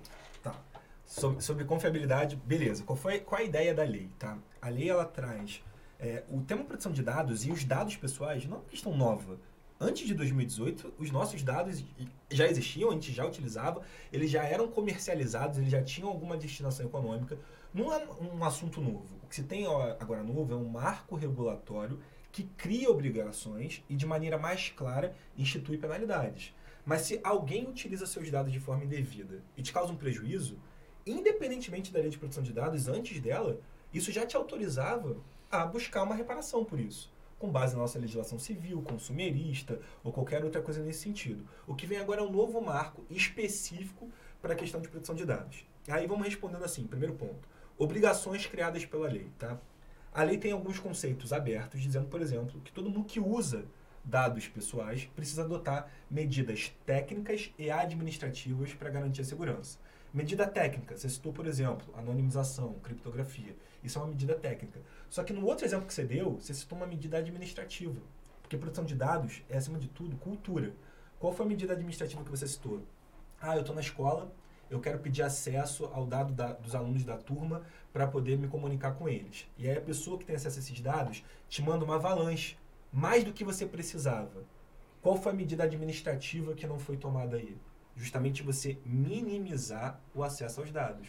Bruno, se você vai dar turma lá para, se você vai dar aula lá para turma A, você tem que receber os dados da B, C, D e E? Não. Então a pessoa que vai ter acesso a esses dados tem que restringir para falar o seguinte, não, Bruno, só tem pertinência você receber o do A. Então percebe que isso é uma medida administrativa de segurança. A gente tem vários outros casos até emblemáticos, por exemplo, em hospitais, em que qualquer profissional de saúde poderia acessar o prontuário de qualquer paciente. O que aconteceu? Uma vez você teve um famoso se hospedando no hospital E aí, uma pessoa, técnico de enfermagem, ou enfim, nutricionista, não sei qual era a função da pessoa, teve acesso ao, ao pronto-socorro e vazou aquilo para dizer: olha só, realmente, está internada aqui mesmo. Vem cá, se ela não estava cuidando do paciente, por que ela teve acesso àquele prontuário? Isso não é uma medida técnica. Não adianta eu ter um melhor sistema de segurança se culturalmente eu não tenho isso bem difundido. Sim. Então, qual é a ideia da lei? Estabelecer essas obrigações, tanto técnicas quanto administrativas, prever um marco do que deve ser feito, qual é todo o procedimento para você poder se adequar. E uma vez que você não esteja adequado, você está sujeito a dois tipos de responsabilização. Uma é a responsabilização geral que qualquer um de nós pode buscar, que é a responsabilização no judiciário. Ser na justiça para dizer, olha só, me causaram um prejuízo. Juiz, quero uma indenização. Isso qualquer um de nós pode fazer diretamente. Então a empresa que te liga, perturbando todo, todo dia, se você consegue comprovar qual é essa empresa, você pode ajuizar uma ação independentemente de qualquer coisa, para mostrar, olha, tô aqui sendo perturbado, estava aqui gravando um podcast, recebi 20 ligações, cancelava, bloqueava número, vinha um outro número. Você pode ajuizar uma ação direta. Qual é o outro caminho que existe? Hoje a gente tem mais uma autoridade administrativa para isso. Nós já tínhamos várias outras, os PROCONs, Secretaria Nacional do Consumidor, a Senacom. Hoje a gente tem um outro órgão que você mencionou no início, eu vou explicar um pouquinho o que, que é, que é a ANPD. A ANPD é uma sigla que designa Autoridade Nacional de Proteção de Dados. Não é um órgão em separado, como é o CAD, por exemplo, que ele citou aqui, o Conselho Administrativo de Defesa Econômica. Ele é um órgão que hoje ele é vinculado à Presidência da República. É até uma crítica que se faz, deveria ser um órgão independente para ter autonomia administrativa, financeira e técnica. Hoje ele é um órgão de, de, de, autonomia técnica, são nomeados pelo governo, mas são profissionais que têm independência nas suas decisões, mas não é um órgão com independência administrativa, o que é bastante criticado. Essa ANPD recebeu, na Lei Geral de Proteção de Dados, a atribuição de conscientizar sobre como se aplica a lei. Então, ela quem faz as cartilhas que você mencionou que são tão importantes, que a gente ainda precisa, ela fez algumas cartilhas. Fez uma das primeiras que ela fez, por exemplo, foi sobre medidas de segurança para pequenos empreendedores, mostrando o que, que os pequenos empreendedores podem fazer para ter melhores medidas técnicas e administrativas de segurança no seu negócio. Então, eles têm feito isso, participado de uma série de webinar, de seminários, de encontros, de palestras. Então, os primeiros seis meses de atuação da NPD foi puramente de conscientização puramente educacional. Então ela tem uma série de competências, dentre essas de divulgar essa conscientização da cultura de proteção de dados. Uma segunda competência que ela tem é de editar atos normativos, de regulamentar essa nossa lei geral. Daí o exemplo, o ato normativo que você citou, dessa dosimetria das penas. Beleza, na hora de aplicar a penalidade, vamos, vamos saber qual é o critério objetivo para a gente dar segurança para o mercado. A gente falou muito sobre segurança e previsibilidade aqui no podcast. Então vamos dizer, vamos te dar uma segurança para saber se você vai ser multado em 5 mil reais, 50 mil, 500 mil ou 50 milhões. Vamos te mostrar como é que a gente vai chegar a isso. E o terceiro ponto dela, além do, do normativo, é efetivamente a fiscalização. E a fiscalização ela pode ocorrer de duas formas. Ela pode ser provocada pela gente. Então eu tenho hoje como direto na NPD fazer uma reclamação e dizer, olha só, é a empresa tal que está me perturbando. Independentemente da minha ida no judiciário para resolver o meu problema, por que, que você não verifica e corta a raiz do problema para não prejudicar mais ninguém. Então eu, hoje, como cidadão, posso comparecer à NPD virtualmente, que eu estou falando, tá? e fazer uma reclamação para sugerir que ela faça uma investigação. Essa minha sugestão não é vinculativa, tá? ela não é obrigada porque eu fiz uma denúncia a fiscalizar, mas ela pode ser provocada por mim. E outra coisa que ela pode fazer é o que a gente chama muito de ex officio, que ela toma a própria iniciativa. Ela vai atrás e fiscaliza. O que, que se espera que aconteça? Até por ela não ter essa independência, essa autonomia administrativa, no final das contas, muito em linha com o que já me falou, toda empresa não é um CNPJ, é um CPF por trás. Então precisa de braço para trabalhar. Não existe hoje corpo funcional suficiente para fiscalizar todas as empresas. Não existe. Então, o que se espera é que esses primeiros ciclos de fiscalização se direcionem às empresas que tratem um volume maior de dados. Então, a gente está falando das big techs, ou então empresas que tratem dados que não necessariamente são um volume muito grande, mas que têm uma sensibilidade maior. Então, burôs de crédito, é, empresas que envolvem dados de saúde, nesse sentido. Ah, não quer dizer então que eu tenho uma empresa pequena, eu estou despreocupado com isso. Honestamente, com relação à NPD, eu acho que você pode ficar despreocupado. Pelo menos nesse primeiro cenário. Mas com relação à reputação, Mas com relação à reputação, com relação ao judiciário. até a respeito ao cliente, né? Exatamente. De, de forma alguma. É, isso não, não oneraria, por exemplo, por falta em. Bom, eu, eu sou crítico total dessa. dessa de, da, da, desse, do órgão estar ligado diretamente ao executivo, mas, bom, o objetivo aqui não é político, não, não, não, tem, não tem isso. Eu gostaria até de, de repente, convidar, e aí a nossa assessoria pode até pegar e fazer o caminho para isso, a de repente é, é, um representante tanto do, do ponto de vista político quanto aos representantes da NPD, se, se, se quiserem, o espaço está aberto aqui. É, podemos fazer de repente até um bate-papo, até excelente. convido, é, Alan, a, a estar junto de novo, a tentar esclarecer como é que seria o, o modus operandi disso, como, como poderíamos fazer esse modus operandi, porque na minha cabeça é, é, é muito confuso. Por mais que tente se fazer, e, e como é um negócio que ainda fica muito fechado, é, muito elitizado, vamos fa- falar assim, é, de novo, de forma alguma eu tô levando para o lado político a questão aqui. Mas como fica um negócio muito politizado ou elitizado, é, será que eu não vou sobrecarregar o, o, o, o PROCON? Pode ser. Porque a, a pessoa pode falar assim, cara, como é que eu, quem é a NPD? A quem eu busco? Primeira, primeira quando, quando, quando eu recebo uma ligação, a primeira pessoa de verdade que eu me sinto, é, que, que eu sinto como autoridade na minha vida, para que eu possa reclamar alguma coisa, é o PROCON né? Então, o Procon de repente seria uma via para poder pegar e, e- e jogar a, a, a- ou fazer essa ponte de repente num primeiro momento. Aí eu vou, vai, eu vou, vou onerar o Procon que já está sobrecarregado com as suas causas, o, um judiciário que já está super é, cheio de, de, Mas de- sabe de questões. Uma forma de autorregulamentação que deu muito certo, continua dando, que é legal em, em linha da reputação que a gente falou, reclame aqui. O Reclame Aqui não é um órgão público. O Reclame Aqui surgiu de iniciativas privadas para Uhum. você poder ter e tem resolvido, não vai resolver todos os problemas, óbvio. Mas com esse risco de reputação, tem resolvido demais. Porque Perfeito. você vai comprar, por exemplo, algum, algum item novo na internet, Certo. você joga lá, pô, não conheço o site, vou jogar no Reclame Aqui. Perfeito. Então já, já incentiva a pessoa a E é por isso, e é por isso que é importante uma, um cuidado maior das empresas da forma que elas se comunicam com seus consumidores e da forma que elas vendem o seu produto final.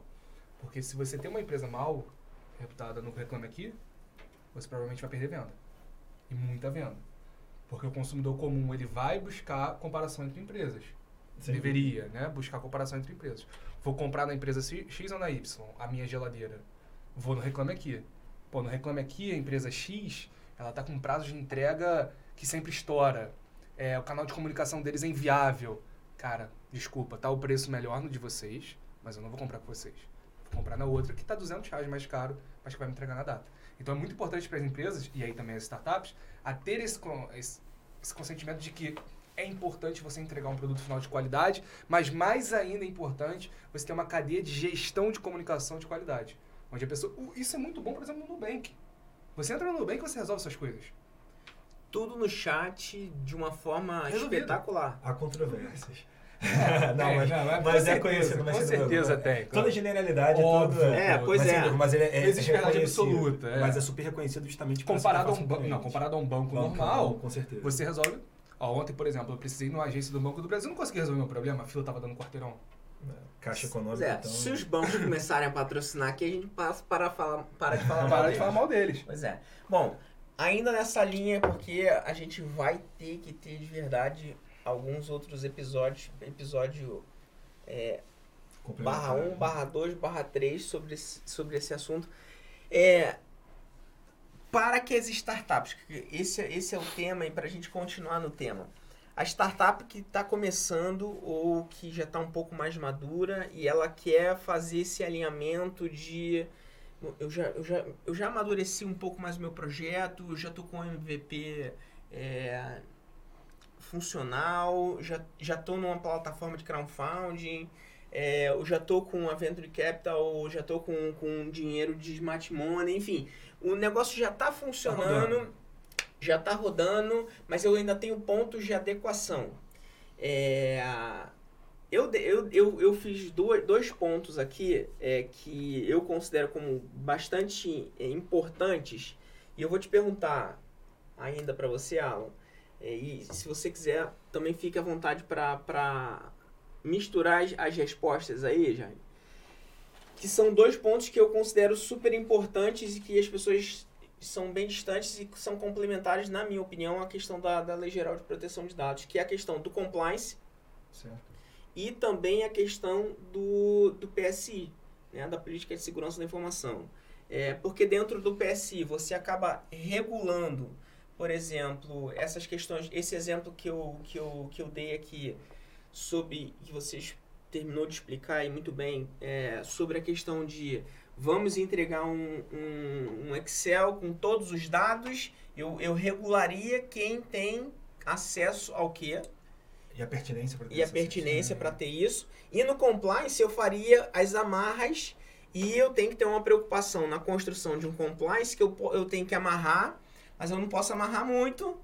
Eu tenho que ter flexibilidade até um ponto e eu, eu, eu, te, eu não posso nem amarrar muito, nem posso flexi- flexibilizar muito, porque senão eu acabo criando impeditivos para um crescimento, para um equity, para outras funções dentro da empresa. E aí eu acho que você começa respondendo e eu acho que o DP, você, você termina e aí depois a gente, eu faço mais uma pergunta e a gente faz um convite para próxima para o próximo episódio. É, esses seriam talvez os do- dois ou quais mais outros documentos seriam dentro daquela linha que a gente falou sobre perguntas é, Startup enxuta, o que, que a gente precisa Isso. fazer para esse primeiro início. então quais seriam esses Acho que dentro desse, dessas primeiras preocupações, especial jurídica e documental, documental que uma empresa precisa ter nesse primeiro sentido, é claro que organizar a casa a nível de códigos de conduta interno, de instituir um programa de compliance. O que é, o que é compliance? Para início de conversa. Tá, isso daí ótimo é, perfeito é um excelente, esse, esse é sempre um excelente ponto, né? É um pouco da nossa prática de pegar coisas do exterior e trazer para o Brasil. Compliance vem do termo em inglês conformidade.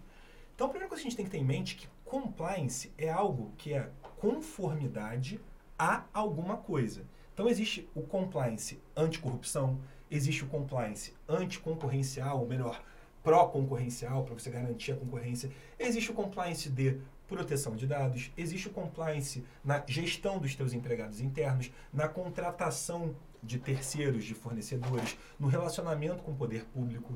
Então, compliance é um baita gênero, você tem várias espécies. A depender do teu ramo, você vai ter que ter um programa de conformidade mais focado em um nicho do que o outro. Por exemplo, eu atendo clientes que têm muitas vezes um relacionamento intenso com o poder público. Então eles precisam ter um programa de conformidade para garantir que nessa interação com o poder público esteja de fato sendo ali é, algo lícito, que tenha de fato impessoalidade, que não seja um troca de favores ou qualquer coisa nesse sentido. Então, claro que assim, organizar a casa, de você ter esses programas internos, códigos de conduta e código de boa prática, é fundamental. Na mesma coisa, a gente está falando sobre PSI. Né? Quando a gente fala sobre proteção de dados, você tocou num ponto também interessante, que é a Lei Geral de Proteção de Dados, ela bate muito na questão jurídica. Mas fora a questão jurídica, a gente já tinha, antes da LGPD, uma série de outras normas que não são normas do, do ponto de vista de caráter legal, mas que são normas que são aplicáveis pelo mercado, como as normas ISO, de boas práticas, de boas condutas, que falam sobre segurança da informação.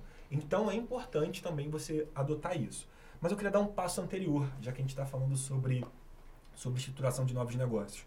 Organizar a casa é fundamental. Você ter boas práticas internamente, tanto em segurança da informação quanto em conformidade genérica, como a gente tratou. Mas organizar o relacionamento entre os sócios, para mim, ainda é um ponto anterior mais importante. Porque o que eu já vi de empresa bem arrumada, que quebrou por uma briga entre os sócios, Sim. entre os donos no final do dia, né, que é quem fundou o negócio, quem eventualmente injetou o primeiro recurso, é enorme. Então, quer organizar a casa se você está montando um negócio? Tem muita gente que monta sozinho no primeiro Sim. momento. Aí, essa preocupação do acordo de sócios, ela deixa de existir. Mas se você tem alguém ou algum colaborador seu que ainda não é teu sócio, mas você quer trazer para sócio, organiza essa relação. E essa relação é organizada por meio do que a gente chama de um acordo de cotistas ou um, um acordo, de, sócios, de, né? de sócios em geral. Tá? Em que você vai estabelecer as bases ali de comprometimento de cada um, de dedicação de tempo. E aí, proteção de divisão várias. De lucros também, divisão né? de lucros. Proteção de várias outras coisas que a gente tratou aqui, por exemplo, não concorrência. Quer sair do negócio? Você não vai poder montar uma outra empresa para concorrer com a minha. Proteção às informações confidenciais que a gente tem. Cláusulas hoje, que a gente tem visto muito, eu tenho negociado isso muito em contrato, uma cláusula bem específica chamada de cláusula de não depreciação. Se era meu sócio, se é da minha empresa, você não pode falar mal da empresa. Então, é restringir né? contratualmente a tua liberdade de expressão. Fala o seguinte, cara, olha só, você saiu daqui, não vai lá no LinkedIn postar, dizer que a empresa era mal organizada, uhum. mal gerida, o negócio não dava certo. Não vai fazer uma entrevista no jornal, não vai gravar um vídeo no YouTube. Cláusula de não depreciação. É uma limitação da Sim. liberdade de expressão das pessoas, só que de maneira lícita. Porque, e vale para todos, né? Para todos. Porque exato. eu posso sair antes, você pode sair antes, então assim, é um respaldo que, que todos que todos acabam tendo. É, perfeito. É, manter a longevidade da empresa também, como um todo, né? Porque, enfim, Porque a empresa é muito maior do que os seus sócios. Sem dúvida alguma. Né? Porque essa prestação de serviço para a sociedade. Exatamente. Então, imagina, é, é, o que eu sempre, enfim, sempre questiono isso. Se a sua empresa sair do mercado, o que, que vai acontecer? A, a população que consome seu produto, como que ela vai se sentir? É sempre bom você ter essa pesquisa dentro da sua startup. Seu produto saiu do mercado. Tá, mas o que, que vai acontecer com a sua, sua população que consome? Joga essa, joga essa, essa, essa pergunta no ar. Faz um, um, um, um perguntas e respostas, né? um fato. O que, que vai acontecer? As pessoas vão sentir falta do seu produto? Se as pessoas botarem que não vão sentir falta do seu produto, cara, tem alguma coisa errada. Então, numa briga de sócios, a empresa acabou a perda social é muito maior do que a perda societária. Número de empregos que gera, Exatamente. concorrência no mercado, como você estava mencionando agora. Sim. Se a gente for pensar até indiretamente para a população em geral, quando, quando uma empresa sai do mercado, é menos um ente recolhendo tributos. Sim. Então é menos financiamento de política pública. Com então está tudo ali circulando. E é menos, é menos também uma empresa tentando competir preço. Também, exato. Que é, tá, pode gerar um alavancamento de preço num produto que seja bastante enxuto, né? uma área bastante enxuta, pode gerar levantamento de preço. Então, tudo isso tem que ficar bem esclarecido na hora de montar os, os contratos entre os sócios para que uma briga pessoal não se torne uma briga para uma sociedade inteira. Né? Bom, eu tenho mais 79 perguntas aqui, mas eu vou parar, que aí a gente vai para um... A gente já... Não vou deixar pré-marcado aqui por conta de agendas e tudo mais, mas eu queria agradecer demais a presença de vocês é, aqui. Eu acho que foi um, um papo que, é, mais do que, a, acima de tudo, é, demonstra que a gente precisa ampli, ampliar e adentrar sobre os, os fatos, sobre, sobre as minúcias de, de aquilo. Esse último item que você falou sobre a questão de acordo de sócios é, pelo menos nos últimos cinco anos, é a primeira coisa que quando eu vou fazer qualquer tipo de negócio, eu, eu envio. E eu já deixei de fazer coisas porque é, o sócio o parceiro se negou a, a colocar, a, a, a avançar naquilo de sócio, porque, não, mas aquilo ali vai ter, a gente vai estar tá regulando isso daqui dentro do contrato social. Eu falei, não, não, não são duas coisas completamente São diferentes. coisas diferentes. Porque no contrato sócios tem cláusulas, por exemplo, pelo menos dentro do, do que eu uso como padrão, que é, se você cometer algum, qualquer tipo de ato ilícito ou se você tiver qualquer tipo de, de, de questão é, penal ou, enfim, qualquer, qualquer questão que vai desabonar o CNPJ ou a, uma instituição é, você precisa ser afastado, você precisa ter uma resposta contundente é, para que a gente possa se manifestar, pelo menos para os nossos colaboradores, para os nossos clientes, é, de uma forma que seja claro e eu não tenha ne nenhum prejuízo, ou, ou, a instituição não tenha nenhum prejuízo. Então, assim, é, são, e são coisas que valem tanto para um lado quanto para o outro. É, uma coisa que eu tenho, que existe dentro do, do meu acordo de sócios também, que eu acho que deve ser padrão, mas eu acho e que eu sempre procuro falar aqui também no, nos acordos é muito mais importante da gente definir como a gente vai começar é a gente já tentar prever como a gente vai terminar. É, pô, mas ninguém faz um negócio pensando na, na, no término. Mas é aí que tá, eu acho que é aí que é a chave de um segredo, talvez, de um bom, de negócios é, que, que, que permanecem, que ficam.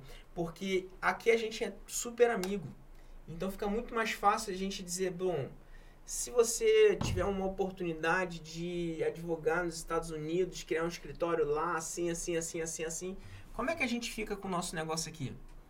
Fica mais fácil a gente determinar agora as, as regras. Que depois, né? Não que depois a gente não possa mudar ou adequar ou readequar, mas a gente já pré-determinou algumas coisas aqui agora que lá na frente você vai querer cobrar mais ou cobrar menos, ou eu vou querer cobrar mais pelo meu valor, e aí depois fica, por exemplo, tem um, tem um, eu posso até criar uma confusão aqui, mas problema. É, fica um, um, um, um, tem, tem, um, tem um, caso que recente aqui que fica um negócio de mas eu trouxe um, o, o, o, tal cliente e tal cliente o meu serviço custaria tanto mas e eu e o meu serviço.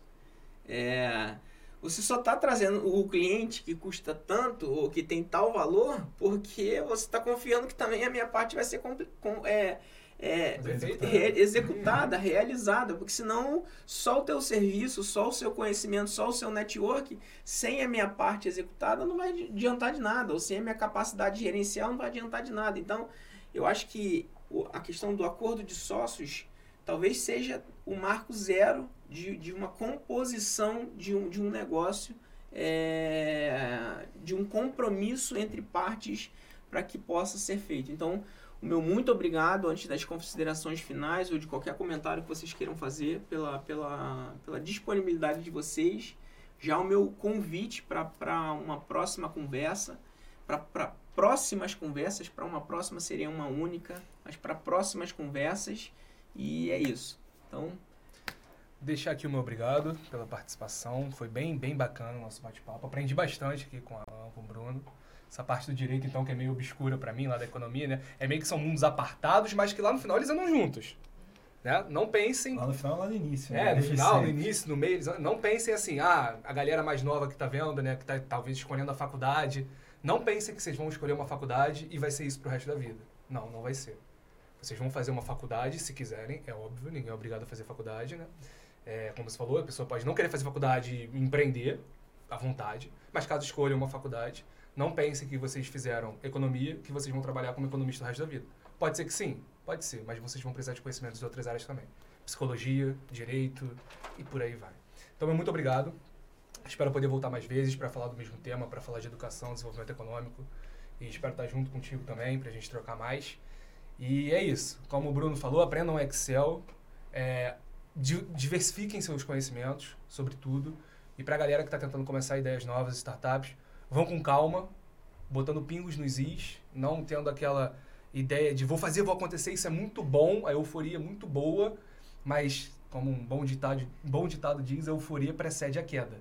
Então, pé no chão, com calma, que tudo vai dar certo, né? Nesse momento de estabilidade do país, as coisas vão dar certo. Muito obrigado. Pessoal, também queria agradecer aqui a oportunidade, principalmente da gente poder ter essa troca entre nós e também poder dividir com vocês que estão nos assistindo pouquinho da nossa bagagem pessoal e profissional, sem dúvida alguma. Eu acredito muito em diversas formas de aprendizado e saindo daquela linha do aprendizado tradicional que você sempre tem que estar numa sala de aula com o professor falando ou sentado na tua cadeira lendo um livro, são iniciativas como essa que de fato fazem com que as pessoas possam extrair aquilo fora do tradicional. Então poder assistir um podcast, ouvir, seja simplesmente ouvindo enquanto está fazendo uma corrida, está na academia, ou está com, poxa, com insônia, ou mesmo sentado olhando para uma gravação, como vocês vão ter oportunidade também, eu acho que essas fontes alternativas, que não são nem mais tão alternativas assim, mas fontes diversas de aprendizado são fundamentais para um estudo ativo, para um estudo do século 21, colocando assim. Então, Fico muito feliz pela oportunidade de ter vindo pela primeira vez aqui. Eu sei que vai ser só a primeira no Didático Cash. Obrigado, Bruno. Obrigado, Jaime, também pela oportunidade de dividir a mesa. E é isso, pessoal. Quiserem me acompanhar aí, arroba Alan Turano, sigam também as redes da Didático Cash. Nos vemos numa próxima. Obrigado. Obrigado. Valeu, gente. Até a próxima.